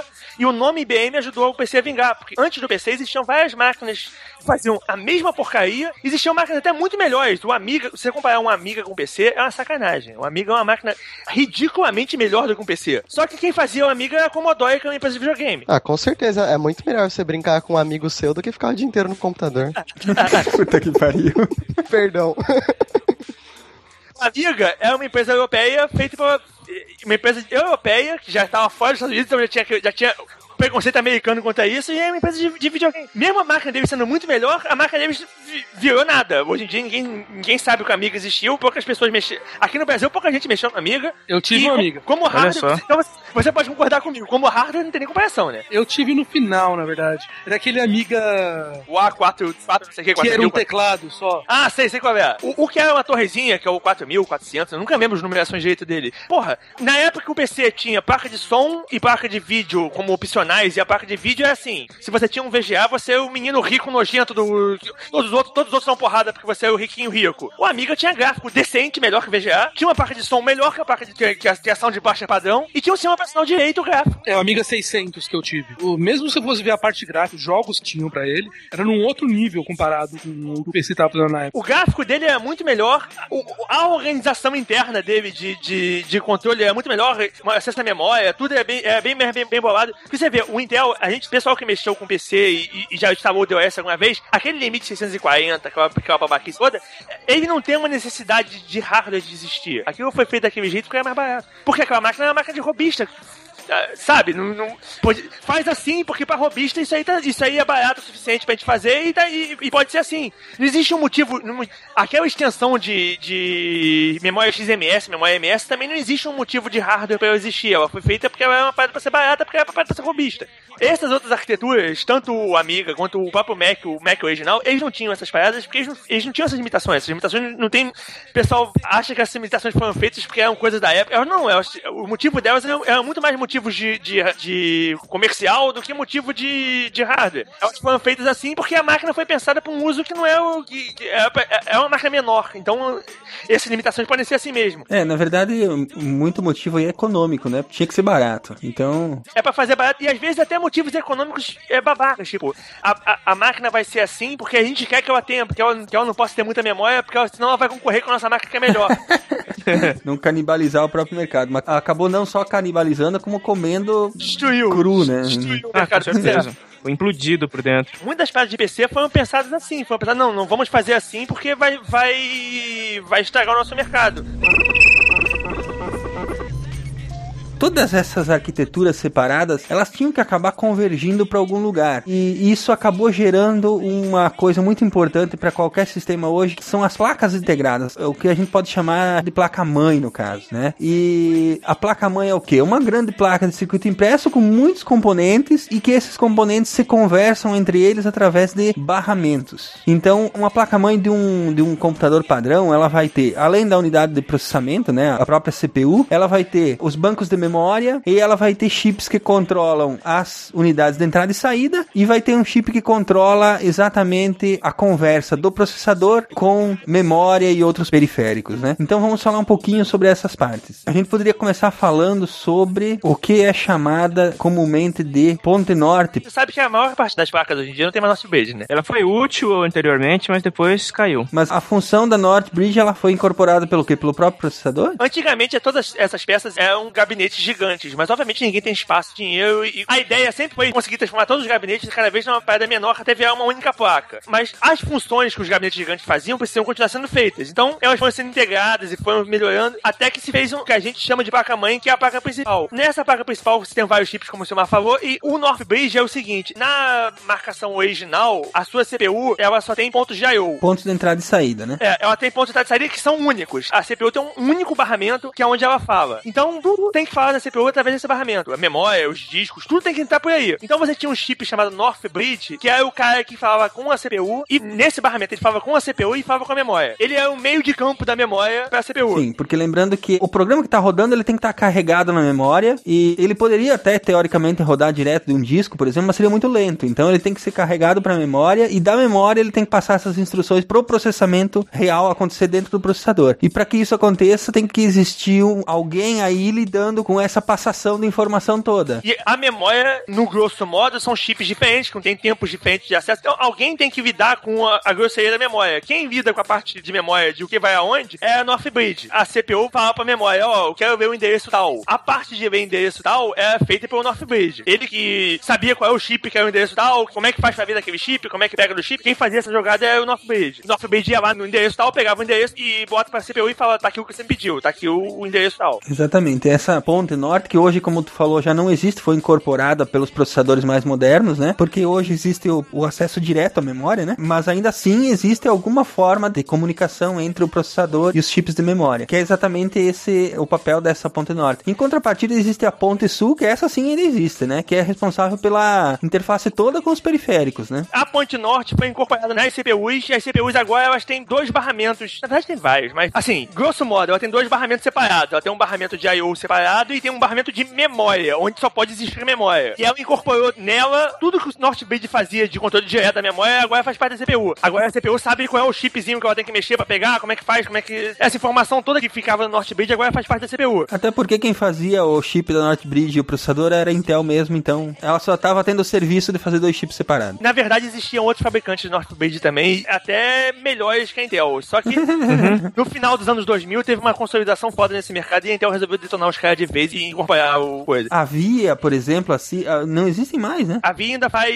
chips, só que a Via é uma licenciada X86, então a Via faz processador, né? Mas existiam outros fabricantes, tipo a Broadcom, que faz placa de rede. A Broadcom fazia Northbridge e Southbridge de servidor, eram fodas os bridge deles, só que a Intel matou eles. Eles saíram desse mercado porque a Intel acabou com eles. A própria AMD fazia também as duas coisas, só que a AMD também faz chip, né? Então a AMD não mudou nada. Hoje em dia as pessoas veem a AMD, veem a, a Intel, mas nos anos 90, principalmente, teve uma briga interessante nos X86 para poder determinar os padrões, para ver qual que ia fazer. Tinha a Cyrix ali no meio também. A Cyrix não existe até hoje, fazendo também chip embedded, se não me engano. A Cirrus, que foi comprada pela AMD, se não me engano, também fazia chip X86. Tinha bastante gente fazendo chip da Intel. E eram padrões e todo mundo fazia. E diferente de hoje em dia, que tem a AMD fazendo padrão AMD, não sei qual que é o nome deles hoje em dia. Você tem aí a Intel fazendo o Z3, 5 e 7. Naquela época todo mundo fazia o mesmo X86, entre aspas, né? Era a mesma arquitetura que todo mundo fazia. Tinha os seus adicionais de fabricante. É, tanto para isso que inventaram o MMX, aí a AMD tinha a versão dela do, do MMX. Mas o MMX já foi Pentium, hein? Sim, já era Pentium. Quando virou a época do Pentium, rolaram vários processos contra a Intel por causa da parada. O motivo de ser Pentium, o pessoal fala, aparentemente, é porque pela lei de patente americana você não pode registrar um número como 486, então aquele número é irregistrável, já o Pentium, a marca Pentium é registrável. Então a Intel fez o Pentium, registrou o Pentium como Pentium, e aí a Intel pôde ir pra cima da galera que fazia as cópias. E eles fizeram vários acordos depois disso de licenciamento cruzado. Então os caras ainda faziam chips compatíveis, mas aí começaram os diferenciais da brigada, do MMX, os de 3D, a Six tinha o 3D Now, o 3D não sei o que. Não, Six não, é AMD. A AMD, a AMD tinha 3D Now e a Intel tinha o MMX. Não, e a Cirrus não tinha nada, né? A Cirrus era uma empresa muito engraçada que os chips deles eram os piores possíveis.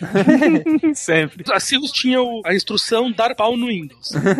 Era tela azul o dia inteiro com o Cirrus. O Cirrus é o chip mais barato e a Cirrus não é uma empresa ruim, não, cara. O que ferrava eles é que as placas mães que vinham pra cá eram muito vagabundas. O chip da Cirrus é um chip barato. Por que ele é um chip barato? Ninguém investia muito dinheiro em ventilação e nada disso, porque você não vai fazer isso num chip barato. Você misturava isso com uma placa mãe vagabunda. Porra, não podia dar certo. Tudo que era máquina de terminal de, de caixa eletrônico era tudo usando o chip Cirrusão, que era o mais barato possível e o mais podre possível. Essas máquinas tinham muitos problemas na época por causa disso. É sacanagem falar que o chip dos caras é uma merda que não é, mas é que como o chip era barato, tipo, um chip de 100 dólares, você não vai investir em 60 dólares de ventilação pra ele. Porra, você vai botar 60 dólares de ventilador no chip de 100? Não, não vai. Só que o chip precisava de 60 dólares de ventilação, sabe? O da Intel custava 200, mas o ventilador custava 10. Só que o ventilador custava 10 porque nesses 200 do chip já tinha se pensado todo um modo de ventilar ele que um ventilador de 10 resolvesse, sabe? Esse tipo de contas não eram feitas na época. Então a fama das paradas ficava e a gente aqui no Brasil sofria muito ainda extra porque a maior parte das máquinas foram pensadas para funcionar em ambiente refrigerado numa temperatura que não é na gente aqui show Senegal, né?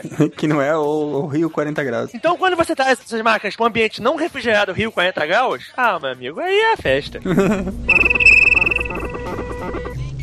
É interessante porque essa corrida aí é, acabou deixando só a Intel e a AMD depois de um tempo, né? A Intel precisa da AMD e a AMD só existe porque a Intel precisa deles. Porque assim, se não existir a AMD, a Intel vai ser monopolista. Aí eles vão quebrar, né? O governo americano vai de pau em cima deles, que já foi algumas vezes. Hoje em dia eu acho que a chance disso acontecer é bem menor, porque o mundo tá um mundo meio esquisito. Mas ia dar problema pra Intel. Então a Intel prefere que a AMD exista. É mais ou menos o mesmo caso como foi a Apple antes do Steve Jobs voltar. A Apple só não fechou de vez porque a Microsoft botou dinheiro. Aí você fala, mas por que a Microsoft fez isso? Por que a Microsoft precisava de uma Apple? Porque toda vez que o Departamento de Estado americano apontava pra Microsoft e falava, vocês são monopolistas. Não, não, não, como eu sou monopolista? Eu vi a Apple. Como assim? Compra um Mac. É verdade.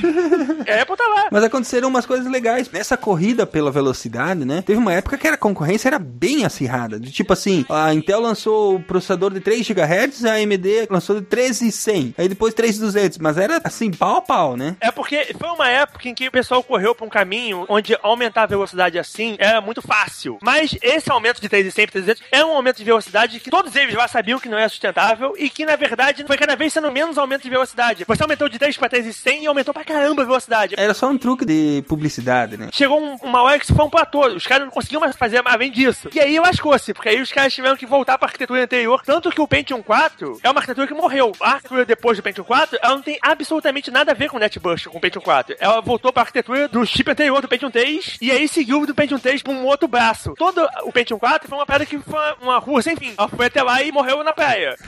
o Pentium 5 não é um Pentium 4 mais, ele é um Pentium 3 mais 2. Foi indo, foi indo, foi indo aí que as duas empresas acabaram se transformando bastante e devem ter investido muito em pesquisa. A AMD, por exemplo, foi a que criou o padrão 64 bits de hoje, que é adotado pelo mercado, que tanto que o padrão se chama AMD 64, né? A Intel que inventou, junto com o HP, um chip chamado Mercedes, que é um chip de 64 bits, que depois virou o Itanium, que era pra ser o 64 bits da Intel. A ideia era foda. Eles pegaram e falaram, cara, a arquitetura x86 já foi, já deu. Só que é uma ideia foda se você for pensar com a cabeça de um cara técnico. Você botou o mercado no meio e cagou. É assim, cara, o x86 já deu, nós estamos há 30 anos usando essa arquitetura, já deu o que tinha que dar, sabe? Quando se pensou nessa parada, Vamos arriscar essa merda que não funciona mais, vamos fazer tudo de novo. Vamos criar do jeito certo. Essa porra foi feita pra ser uma marca de robista. Vamos criar do jeito certo. E eles criaram o jeito certo deles lá, que é o, o Itanium 64. Alguém nessa reunião falou pra eles, cara, vai dar merda, vamos fazer uma emulação de x86? E os caras falaram, tá, tudo bem, bota aí uma merda de emulação. Mas a emulação é aquela parada assim, tipo, pô, o diretor chato pediu essa emulação, bota aí a emulação dessa merda aí, mas ninguém... Fizeram todas as trancos e barrancos, né? Nas coxas. Fizeram emulação pra calar a boca do diretor chato. Se o mundo todo rodasse Linux, se fosse open source, se não tivesse guerra, a gente hoje em dia tá todo mundo usando o Itanium 64, fodaço, rápido pra caralho, isso aí todo mundo achando uma maravilha. Só que quando a Intel botou isso no mercado, o primeiro pensamento de todo mundo foi, oi, oi, mas eu vou ter que mudar todos os meus programas. Vou ter que recompilar tudo de novo e tirar os bugs? Veja bem, é, é... É, bem por aí. Aí, né? Aí todo mundo andou pra Microsoft. E aí, Microsoft, você vai fazer o Windows pra isso? A Microsoft, é. Não. Eu vou lançar um, eu vou, eu vou, peraí, peraí. Lançar um, um beta. Aí todo mundo, pô, tem um beta do Windows. Pô, mas o beta do Windows roda programa de X é tudo uma merda. Pô, o beta do Windows é isso aqui. Aí, Microsoft, é, galera, quer saber? A parada é a seguinte: foda-se, não vou lançar mais o Windows pra essa porra, não. e aí todo mundo, pô, mas se não tem o Windows, eu vou rodar meu programa como? E aí, e aí esmerdalhou, né? Porque aí tinha o Windows, não tinha mais como. E aí, nesse meio tempo, a AMD olhou essa porra toda de longe e falou, porra, tive uma ideia foda. Vou pegar o X86 que a gente já tem, vou dar uma gaibada nele, vou fazer um chip que seja dual, ele seja X86 e seja novo ao mesmo tempo. Mas eu não vou fazer uma açãozinha vagaba, não. Eu vou pegar o meu chip de 32 bits fodão e vou atachar um 64 nele. Aqueles chips que davam pra fritar ovo em cima. Aí eles desenvolveram o padrão deles, o AMD64, e simplesmente o chip eram dois chips. Um de 32 e um de 64 no mesmo invólucro. Era um monstrinho, cara. Era um monstrinho. Quando a Microsoft foi fazer o Windows pro Itânio, a Microsoft olhou e falou: caralho, eu vou ter que reprogramar essa merda toda, essa porra vai dar um trabalho do caralho. Quando eles viram a parada da AMD, eles falaram: opa, essa dá uma gaibadinha aqui também, ah, peraí. E aí, é rapidinho de fazer, fizeram logo um, um pro AMD64. E todo mundo olhou e falou: pô, calma aí, mas como o AMD64 é rápido de 2 bits, eu posso rodar 32 bits, eu posso rodar em 64. Os dois funcionam ao mesmo tempo. Sim, essa foi a magia. Isso pra mim é muito prático, eu posso ir mudando aos poucos, eu não preciso mudar tudo ao mesmo tempo. E aí pronto, o AMD64 é tão merda quanto é o, o X32. É um pouco menos merda que a gente considera algumas coisas, mas ele tem a vantagem que o Itani não tinha. Ele roda 32 bits rápido e você pode rodar os dois coisas ao mesmo tempo. E adivinha o que aconteceu? A Intel teve que engolir o Mercedes sem sal. O Itânio só não morreu de vez porque eles têm um acordo com a HP que o Itânio tem que existir. Então, a HP é o único usuário que usa o Itânio. E usa só pra sistemas de mainframe? Assim, a grosso modo da HP não usa no mainframe da HP. É porque, assim, o pessoal de fora chama todas essas máquinas de mainframe. O mainframe da HP mesmo é uma máquina bizarríssima chamada Tandem, que eles compraram da Tandem. É o non-stop, que é uma porra que não tem nada a ver com nada. é um sistema tão maneiro que o cara já entrou na sala e encheu e de tiro. Não tô de sacanagem, o cara atirou nele com uma metralhadora e funcionando. É sistema, como é que eles chamam pra missão crítica, né? É, o sistema de missão crítica. Foi inventado por uma empresa chamada Tandem, com o nome de Tandem Non-Stop. A HP comprou eles e falou: HP Non-Stop. Não mudou absolutamente nada. Só pegou o negócio e deixou funcionando. Esse é o mainframe da HP. É o HP Non-Stop, que é uma pedra alienígena. O que a HP usa, o Itanium, é o OpenVMS, que é o VMS original da Digital, que eles exportaram pro Itanium. E a única coisa que ainda usa o Itanium hoje em dia é um sistema sensacional, mas o Itanium custódio da cara. A HP é uma empresa de gente maluca também, é outra que. Essa sim também só não quebrou porque era outra IBM, né? A HP consegue ser pior que a IBM, porque a HP, quando entrou aquela Carly Fiorina, Ah, tá. A candidata. ela entrou na HP e falou: quais são as duas áreas da HP que enchem o rabo de dinheiro aqui? Ah, é a área de calculadores e a área de instrumentação científica. Vamos vender essa porra.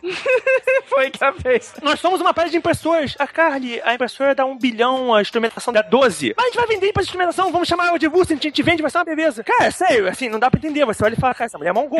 Completamente. Ela quase quebrou a HP. Ela quase destruiu a HP. Não, ela fundou a empresa. Por ter destruído a HP, ela saiu com 40 e poucos bilhões de Golden Parachute. Eu adoro o mundo capitalista hoje. E agora se lançou como pré-candidata a presidente dos Estados Unidos pelos republicanos. Agora ela vai tentar quebrar uma coisa maior.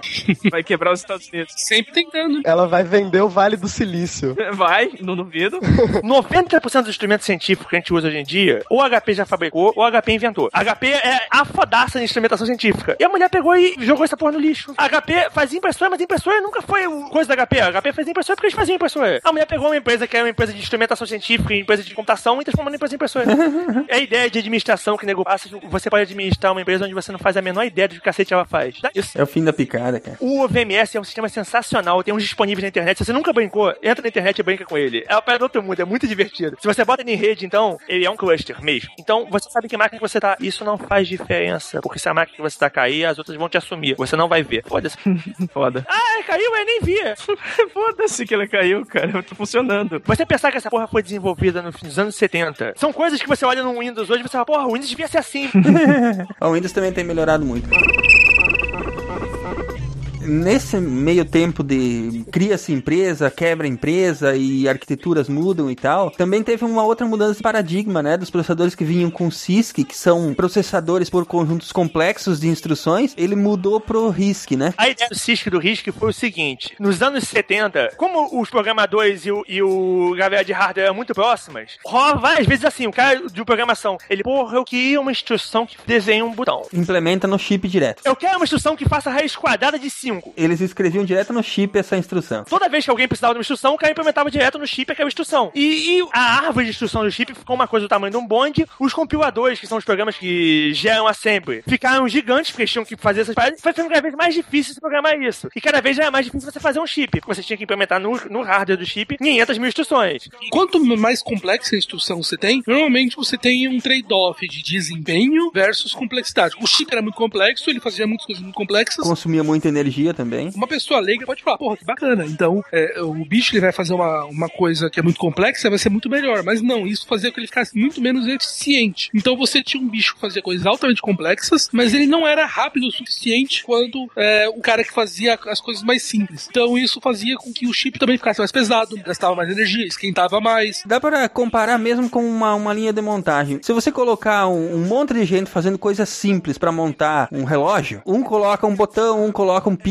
e cada um faz uma, uma coisa mais simples, vai ser mais rápido do que se você colocar um único cara para montar o relógio todo. Tem um trade-off também que é o seguinte: quanto mais complexo é você fazer alguma coisa, mais parte dentro do chip você precisava fazer aquilo. Só que o tamanho do chip é um tamanho finito. Então, assim, na mesma área que eu boto um fazedor de raiz quadrada de 5, eu boto 10 somadores de 1 e eu boto mil divisores, sei lá. Então você podia escolher entre fazer raiz quadrada de 5 ou 10 partes que podem somar um muito mais rápido do que você tinha antes no chip. Você podia ter um chip que tinha só 3 partes, 3 somadores ou ter mil somadores. Ou ter um chip que tinha 3 somadores e um raiz quadrada de 5. E então esses trade-offs todos tinham que ser pensados pros caras como é que eles iam fazer. É, e quantas vezes você usa o raiz quadrada de 5 e quantas vezes você usa o somar um? Instruções menos complexas, né? Usando a mesma analogia do Blue Hand, é bem fácil de perceber, ó. Ou você tinha a instrução que faça raiz quadrada de 5, ou você trocava ela por um monte de instruções mais simples, que você usava elas em sequência para fazer a raiz quadrada de 5, mas que no final eram muito mais rápidas, que consumiam menos energia e, e ocupavam menos espaço. Essa ideia foi uma ideia que rolou na academia e um cara da IBM implementou num laboratório da IBM num chip que ele chamou de RISC. Que significa exatamente Reduced Instruction Set Computing, ou computação por conjunto reduzido de instruções. Que ele falou assim, ó, o meu chip só vai ter essas 10 instruções aqui, que eu nem lembro se eram 10, mas é um número pequeno assim. Com essas instruções eu consigo fazer tudo o que se precisa fazer num chip. Só que,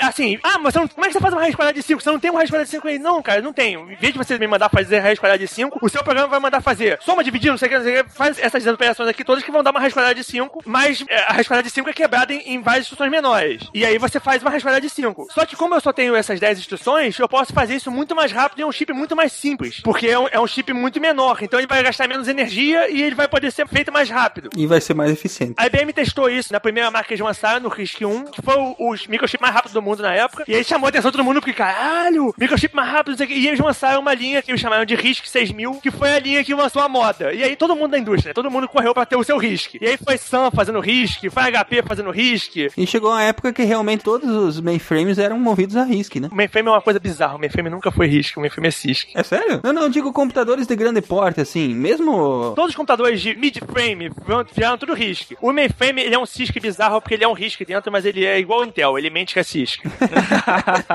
não, eu, eu, sei, eu já li sobre isso e é, e é, bem complexo mesmo. A IBM fez a mesma coisa que a Intel fez. A Intel começou a ver essa pedra de RISC e falou, pô, essa porra é maneira. Mas eu não posso mudar o x86, o x86 tá, tá marcado na pedra. Não mexa na porra do espaço do usuário. não mexa com quem tá quieto. Aí alguém da Intel falou, pô, cara, mas o que a gente fala pra fora não precisa ser o que a gente faz dentro, a gente pode mentir. E aí o, alguém vai falar, porra, tá aí, boa ideia. A Intel começou a fazer internamente o chip dele é um RISC, mas o que ele finge pra fora é que ele é um CISC. Lembrando daqueles níveis que a gente tava falando antes lá, né, Brunhead? No nível da instrução, da microinstrução, do microprograma, ele pode dizer pro sistema operacional pros periféricos que ele é qualquer coisa. Um microprograma diz pro sistema operacional, ó, oh, eu tenho raiz de 5 aqui, pode me pedir que eu faço, pode pedir, manda o raiz de 5 aí que eu faço. Quando ele recebe um raiz de 5, internamente ele fala aí, ó, o somador, ou não sei o que, o divisor, né? Se vira aí você, você vai fazer isso, você vai fazer isso, você vai fazer isso, e me dá o resultado aí. Quando o resultado vem, a gente vai, ó, eu rodei o meu raiz de 5 aí, tá aqui, ó, aqui, o raiz de 5 rodou. E o programa fora, acho que quem fez isso foi um, uma unidade de raiz de 5, mas não foi, foram várias unidades menores que fizeram. Os engenheiros aí, eles devem ter criado cada coisa, meu amigo. Porque os chips de hoje, eles realmente não tem mais nada de CISC. Não, não tem nada. Interno, ele é só RISC. E pra fora, ele continua sendo compatível com 8080, entendeu? Ele mente absurdamente porque ele, ele diz que ele é uma parada que não tem absolutamente nada a ver com isso, né? Enquanto internamente ele continua lindo e forte e formoso lá daquele jeito RISC de ser, né? E a IBM fez isso no mainframe. O, o mainframe hoje em dia, ele roda o mesmo chip que roda os Power. Ele roda o Power 7. A microinstrução do Power 7 teve que ele roda já não é a microinstrução que o Power normal roda, ele já roda uma instrução diferente dentro. E ele carrega um microcódigo. O microcódigo é uma parada que fica entre o sistema operacional e o processador. E esse microcódigo adiciona outras instruções que não existem no microcódigo de dentro do chip. Essas duas coisas aparecem por sistema operacional como se ele fosse um, um Cisco original, como se ele fosse um 390. É muita coisa, né? É muita maluquice. Você ter ideia, o microcódigo, eu não vi do- das máquinas Z, mas das máquinas 390 antigas, o microcódigo tem 200 MB. Então, porra. Puta que pariu. Caramba.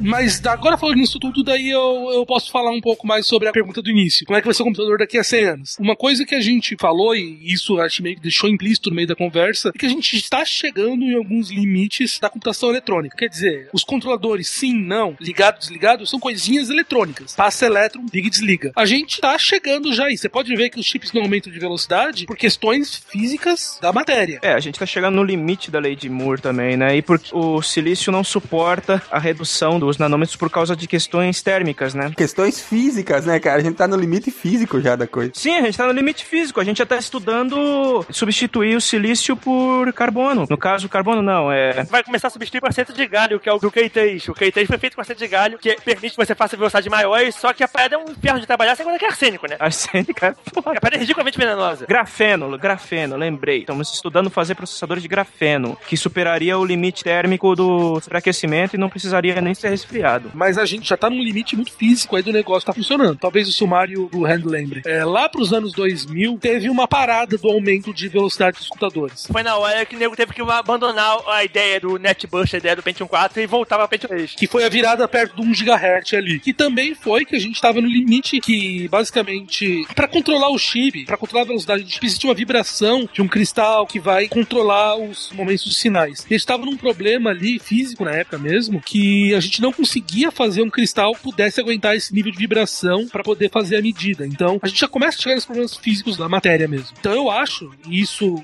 cada vez mais, vai se aproximar em fazer uma computação não eletrônica, mas sim fotônica. Daí sim a gente tá num outro nível de escala que permite uma redução muito maior, velocidades muito maiores e um controle muito mais preciso. Daí sim a gente vai poder atingir velocidades de processamento que a gente nem imagina hoje em dia. Isso eu posso voltar e falar, sim, daqui a 100 anos, nossa computação não vai ser eletrônica. Isso eu tenho certeza. Vai ter um processador fotônico. A gente podia pegar esse processador fotônico aí e colocar no Blue Hand PC.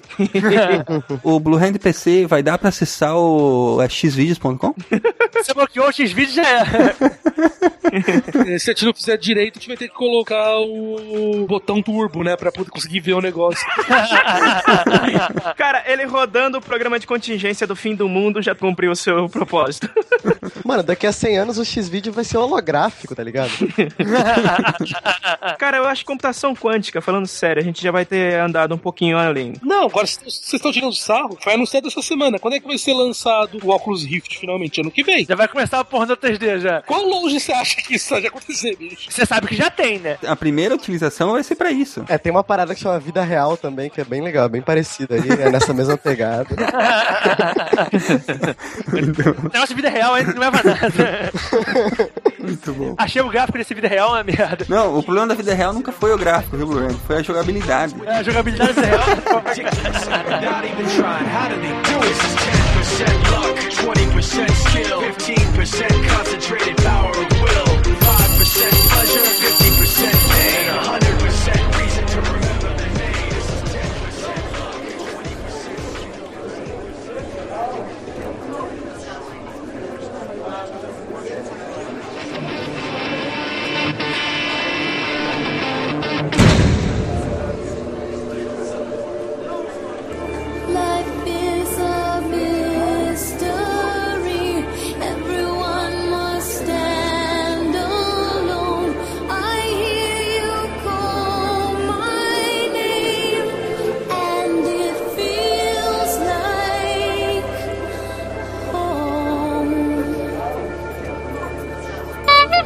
Yes! You have new mail.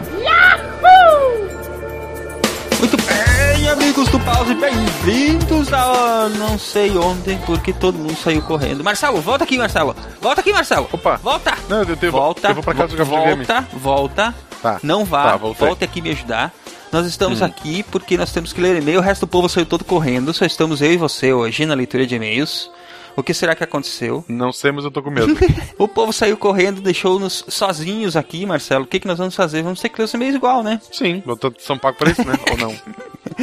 Muito bem, antes de começarmos os nossos e-mails, é, lembrando que aqui no final do SciCast temos uma pequena sessão onde nós chamamos de mural de recados, né, Marcelo? Muito apropriadamente. Sim. E vocês podem enviar os seus eventos, podem enviar é, é, coisas relacionadas à ciência que vocês querem divulgar e chamar atenção. E nós fazemos, fazemos a divulgação aqui sem custos, é só na faixa, né, Marcelo? Verdade. Eu queria agradecer todo mundo que no episódio passado teve aquele recadinho lá no final meu, assim, muita gente veio dar parabéns pra Malu e tal. Agradecer todo mundo pelo carinho. Muito bem. Malu está aí de parabéns, estava de parabéns e esperamos Estava. que ela continue crescendo forte e saudável, né? Vai sim. É isso aí.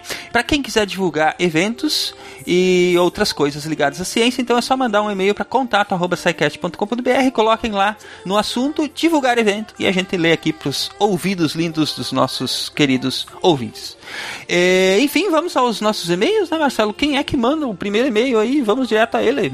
O primeiro e-mail é do Lucas Maia. Ele é professor barra graduando em bacharel e licenciatura em biologia na Universidade de São Paulo. 23 anos, São Paulo. Muito bem. O que, que ele nos diz aí? Ele diz: Olá, membros do SciCast. Escrevo para lhes elogiar e informar o quão gra- gratificante foi conhecer vosso nobre podcast. Todo cheio de pompa. Eita.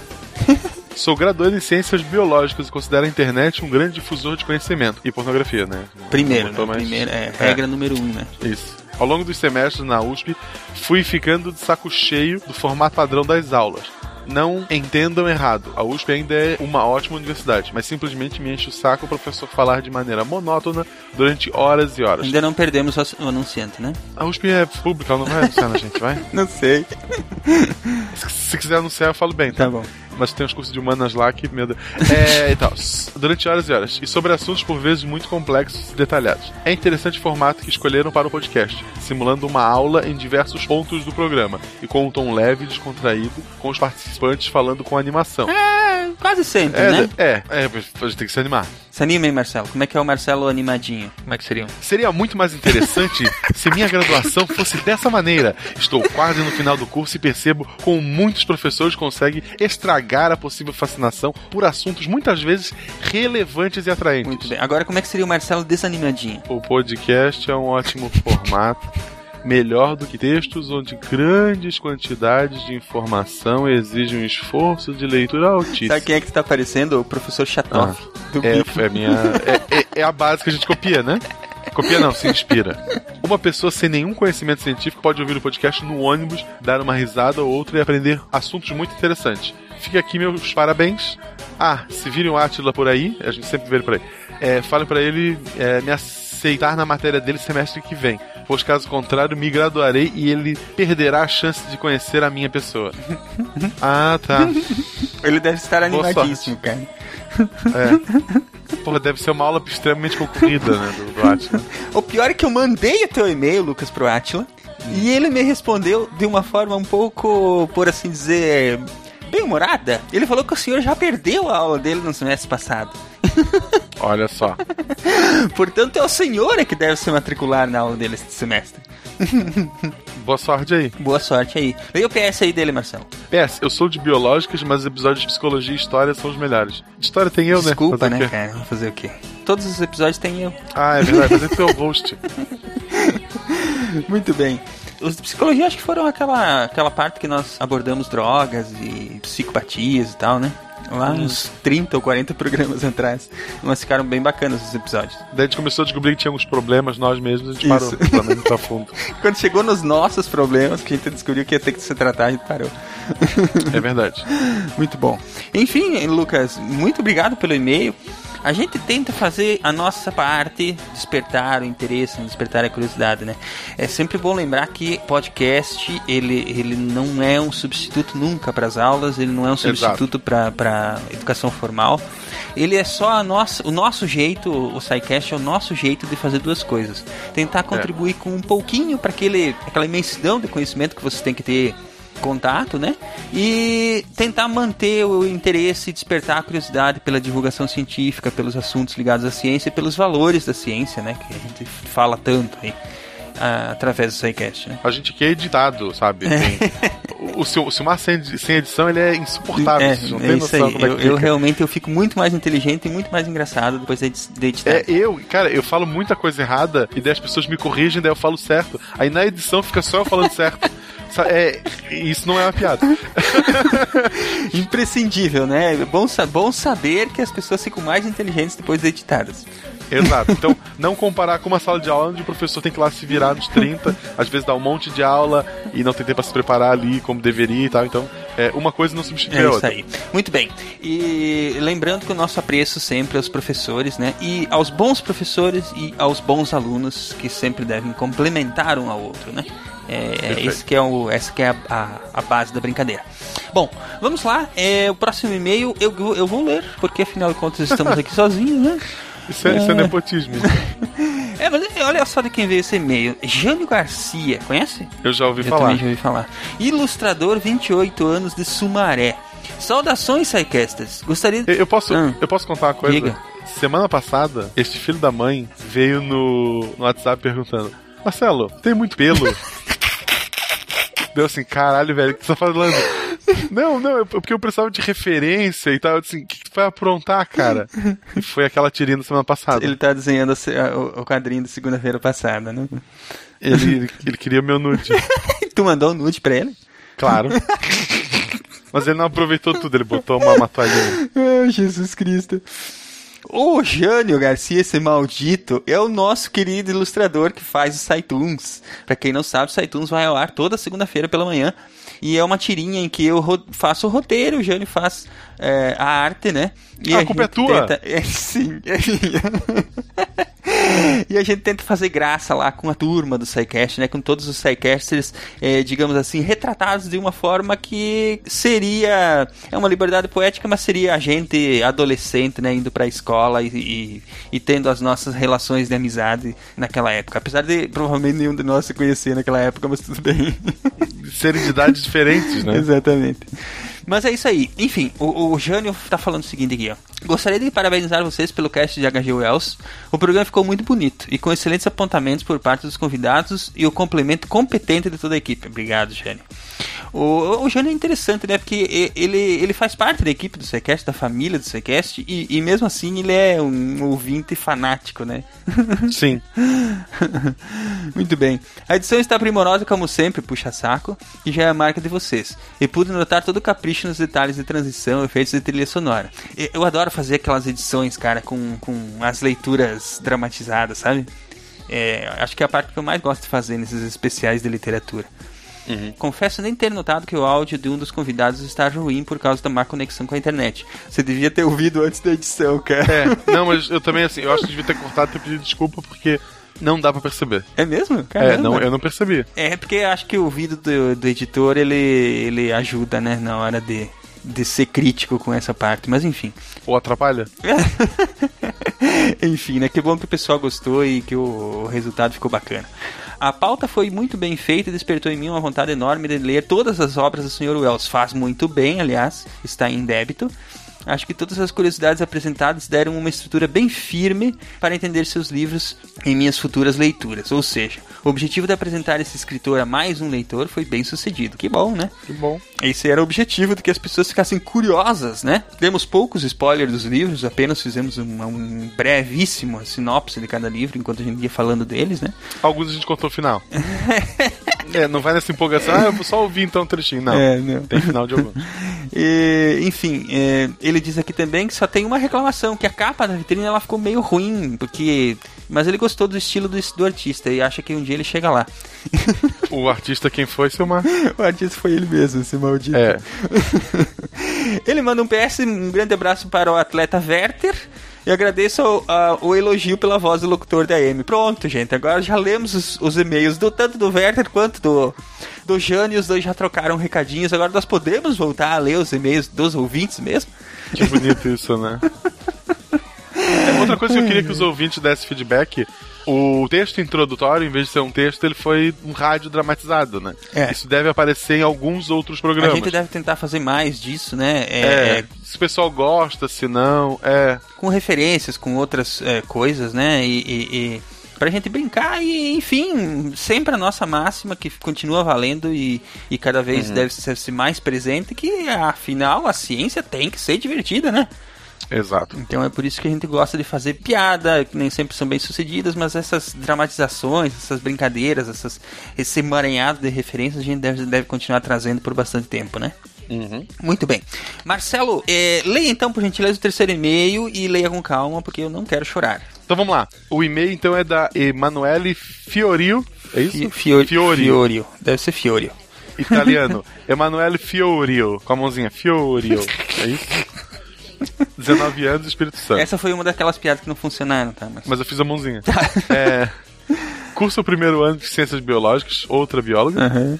e sou moradora do Espírito Santo. Depois de algum tempo enrolando, resolvi escrever para vocês. Descobri há pouco tempo que é um podcast, e venho me divertindo e aprendendo bastante em minha jornada diária nos ônibus da vida. Conheci o SciCast através de um professor meu muito chato aqui da universidade. Não sei se vocês conhecem o alemão maluco, com quem, porque quem ainda não sabe, o é o Werther. Ei, aluna do Werther. Ó, nepotismo, segundo seguido aí que entrou pelo, pelo QI.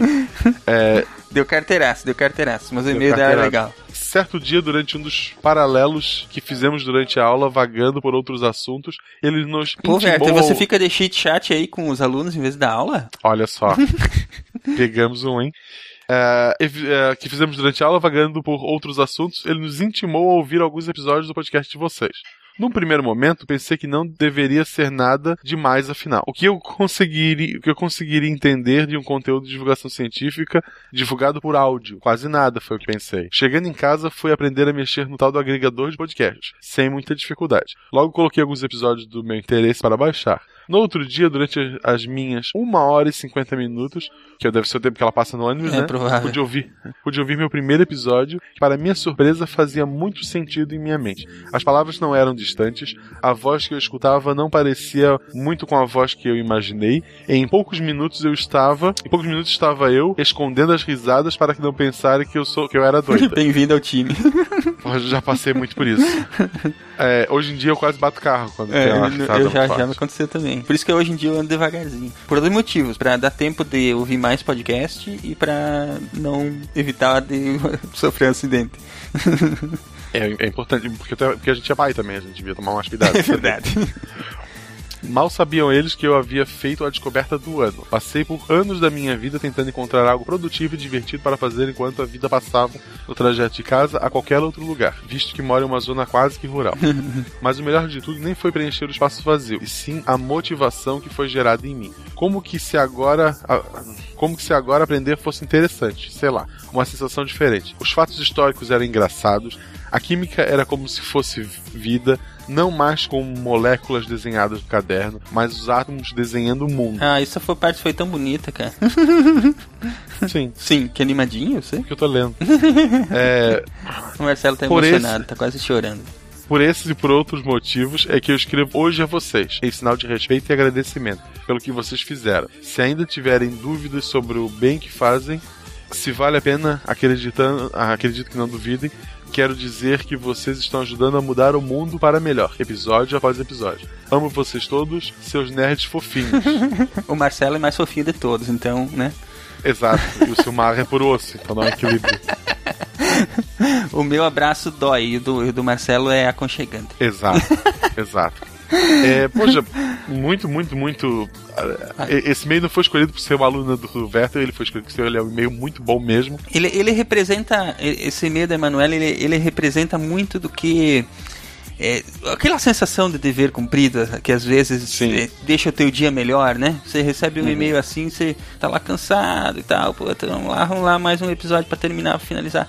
Aí você recebe um e-mail desse, você, você vê que o teu trabalho tá atingindo as pessoas, né? Tá alcançando, de certa forma, o objetivo que você gostaria que o teu trabalho tivesse, né?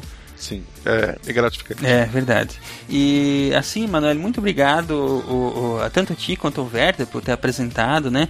E, e isso que você passou aí na descoberta do podcast, não só do SciCast, mas na descoberta da mídia podcast, né? É o que muitos de nós passaram também. Eu lembro quando eu comecei a escutar podcast, era aquela coisa assim, ah, tá, vou viajar, vou ouvir música e tal.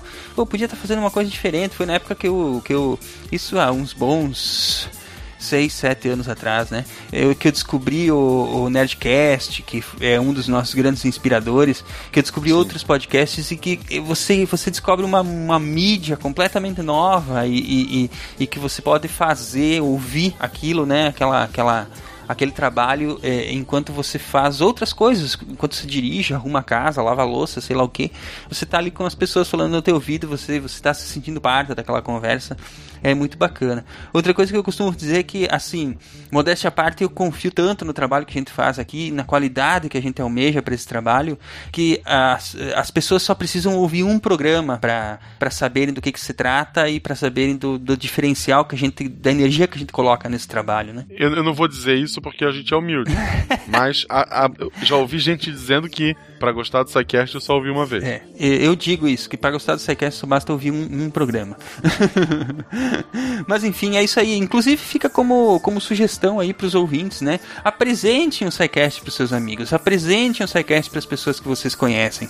É um conteúdo que temos certeza que ele pode contribuir para melhorar a vida das pessoas, para deixar as pessoas mais alegres, mais informadas, mais, mais é, enfim, envolvidas com o mundo que as cerca, né? E, e, enfim, façam isso, façam esse trabalho de divulgação boca a boca, é bacana, vocês vão, vocês vão poder ter mais coisas para conversar e façam, façam disso também parte do, do dia a dia de vocês, né? É, sem dúvida, assim. Vista a camisa, né? É isso aí. E, e lembrando que o- o- os nossos ouvintes são o maior patrimônio que nós temos. Né? Hoje o SciCast só está no ar graças a todas essas pessoas que nos acompanham é, semanalmente aí. Mas é isso aí, vamos deixar de melação, né, Marcelo? Vamos, vamos lá que temos trabalho a fazer e semana que vem sai outro episódio, né? Sim, semana que vem tem outro episódio. Então é isso Toda aí. semana tem outro episódio. toda semana tem episódio novo. A não ser pra quem tá fazendo maratona, né? Que aí tem vários episódios novos toda semana. É. Esse ano, tem, esse ano tem férias em janeiro, a gente vai parar de gravar, não? É, tem férias de janeiro, sempre tem. Mas sempre tem SciCast de um jeito diferente, né? Tá, sem descanso então. Bora lá, então é isso aí, Marcelo. Manda um abraço pro povo.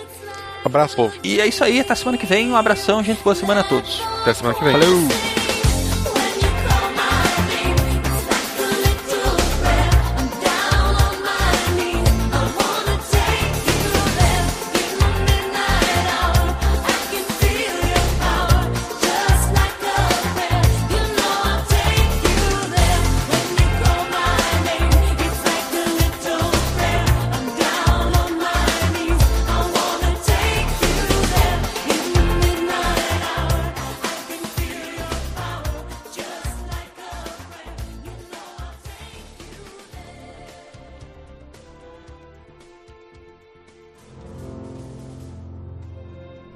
Se a ciência não for divertida, então alguma coisa é errada. Tem que ser divertida, a coisa mais divertida que tem é a ciência.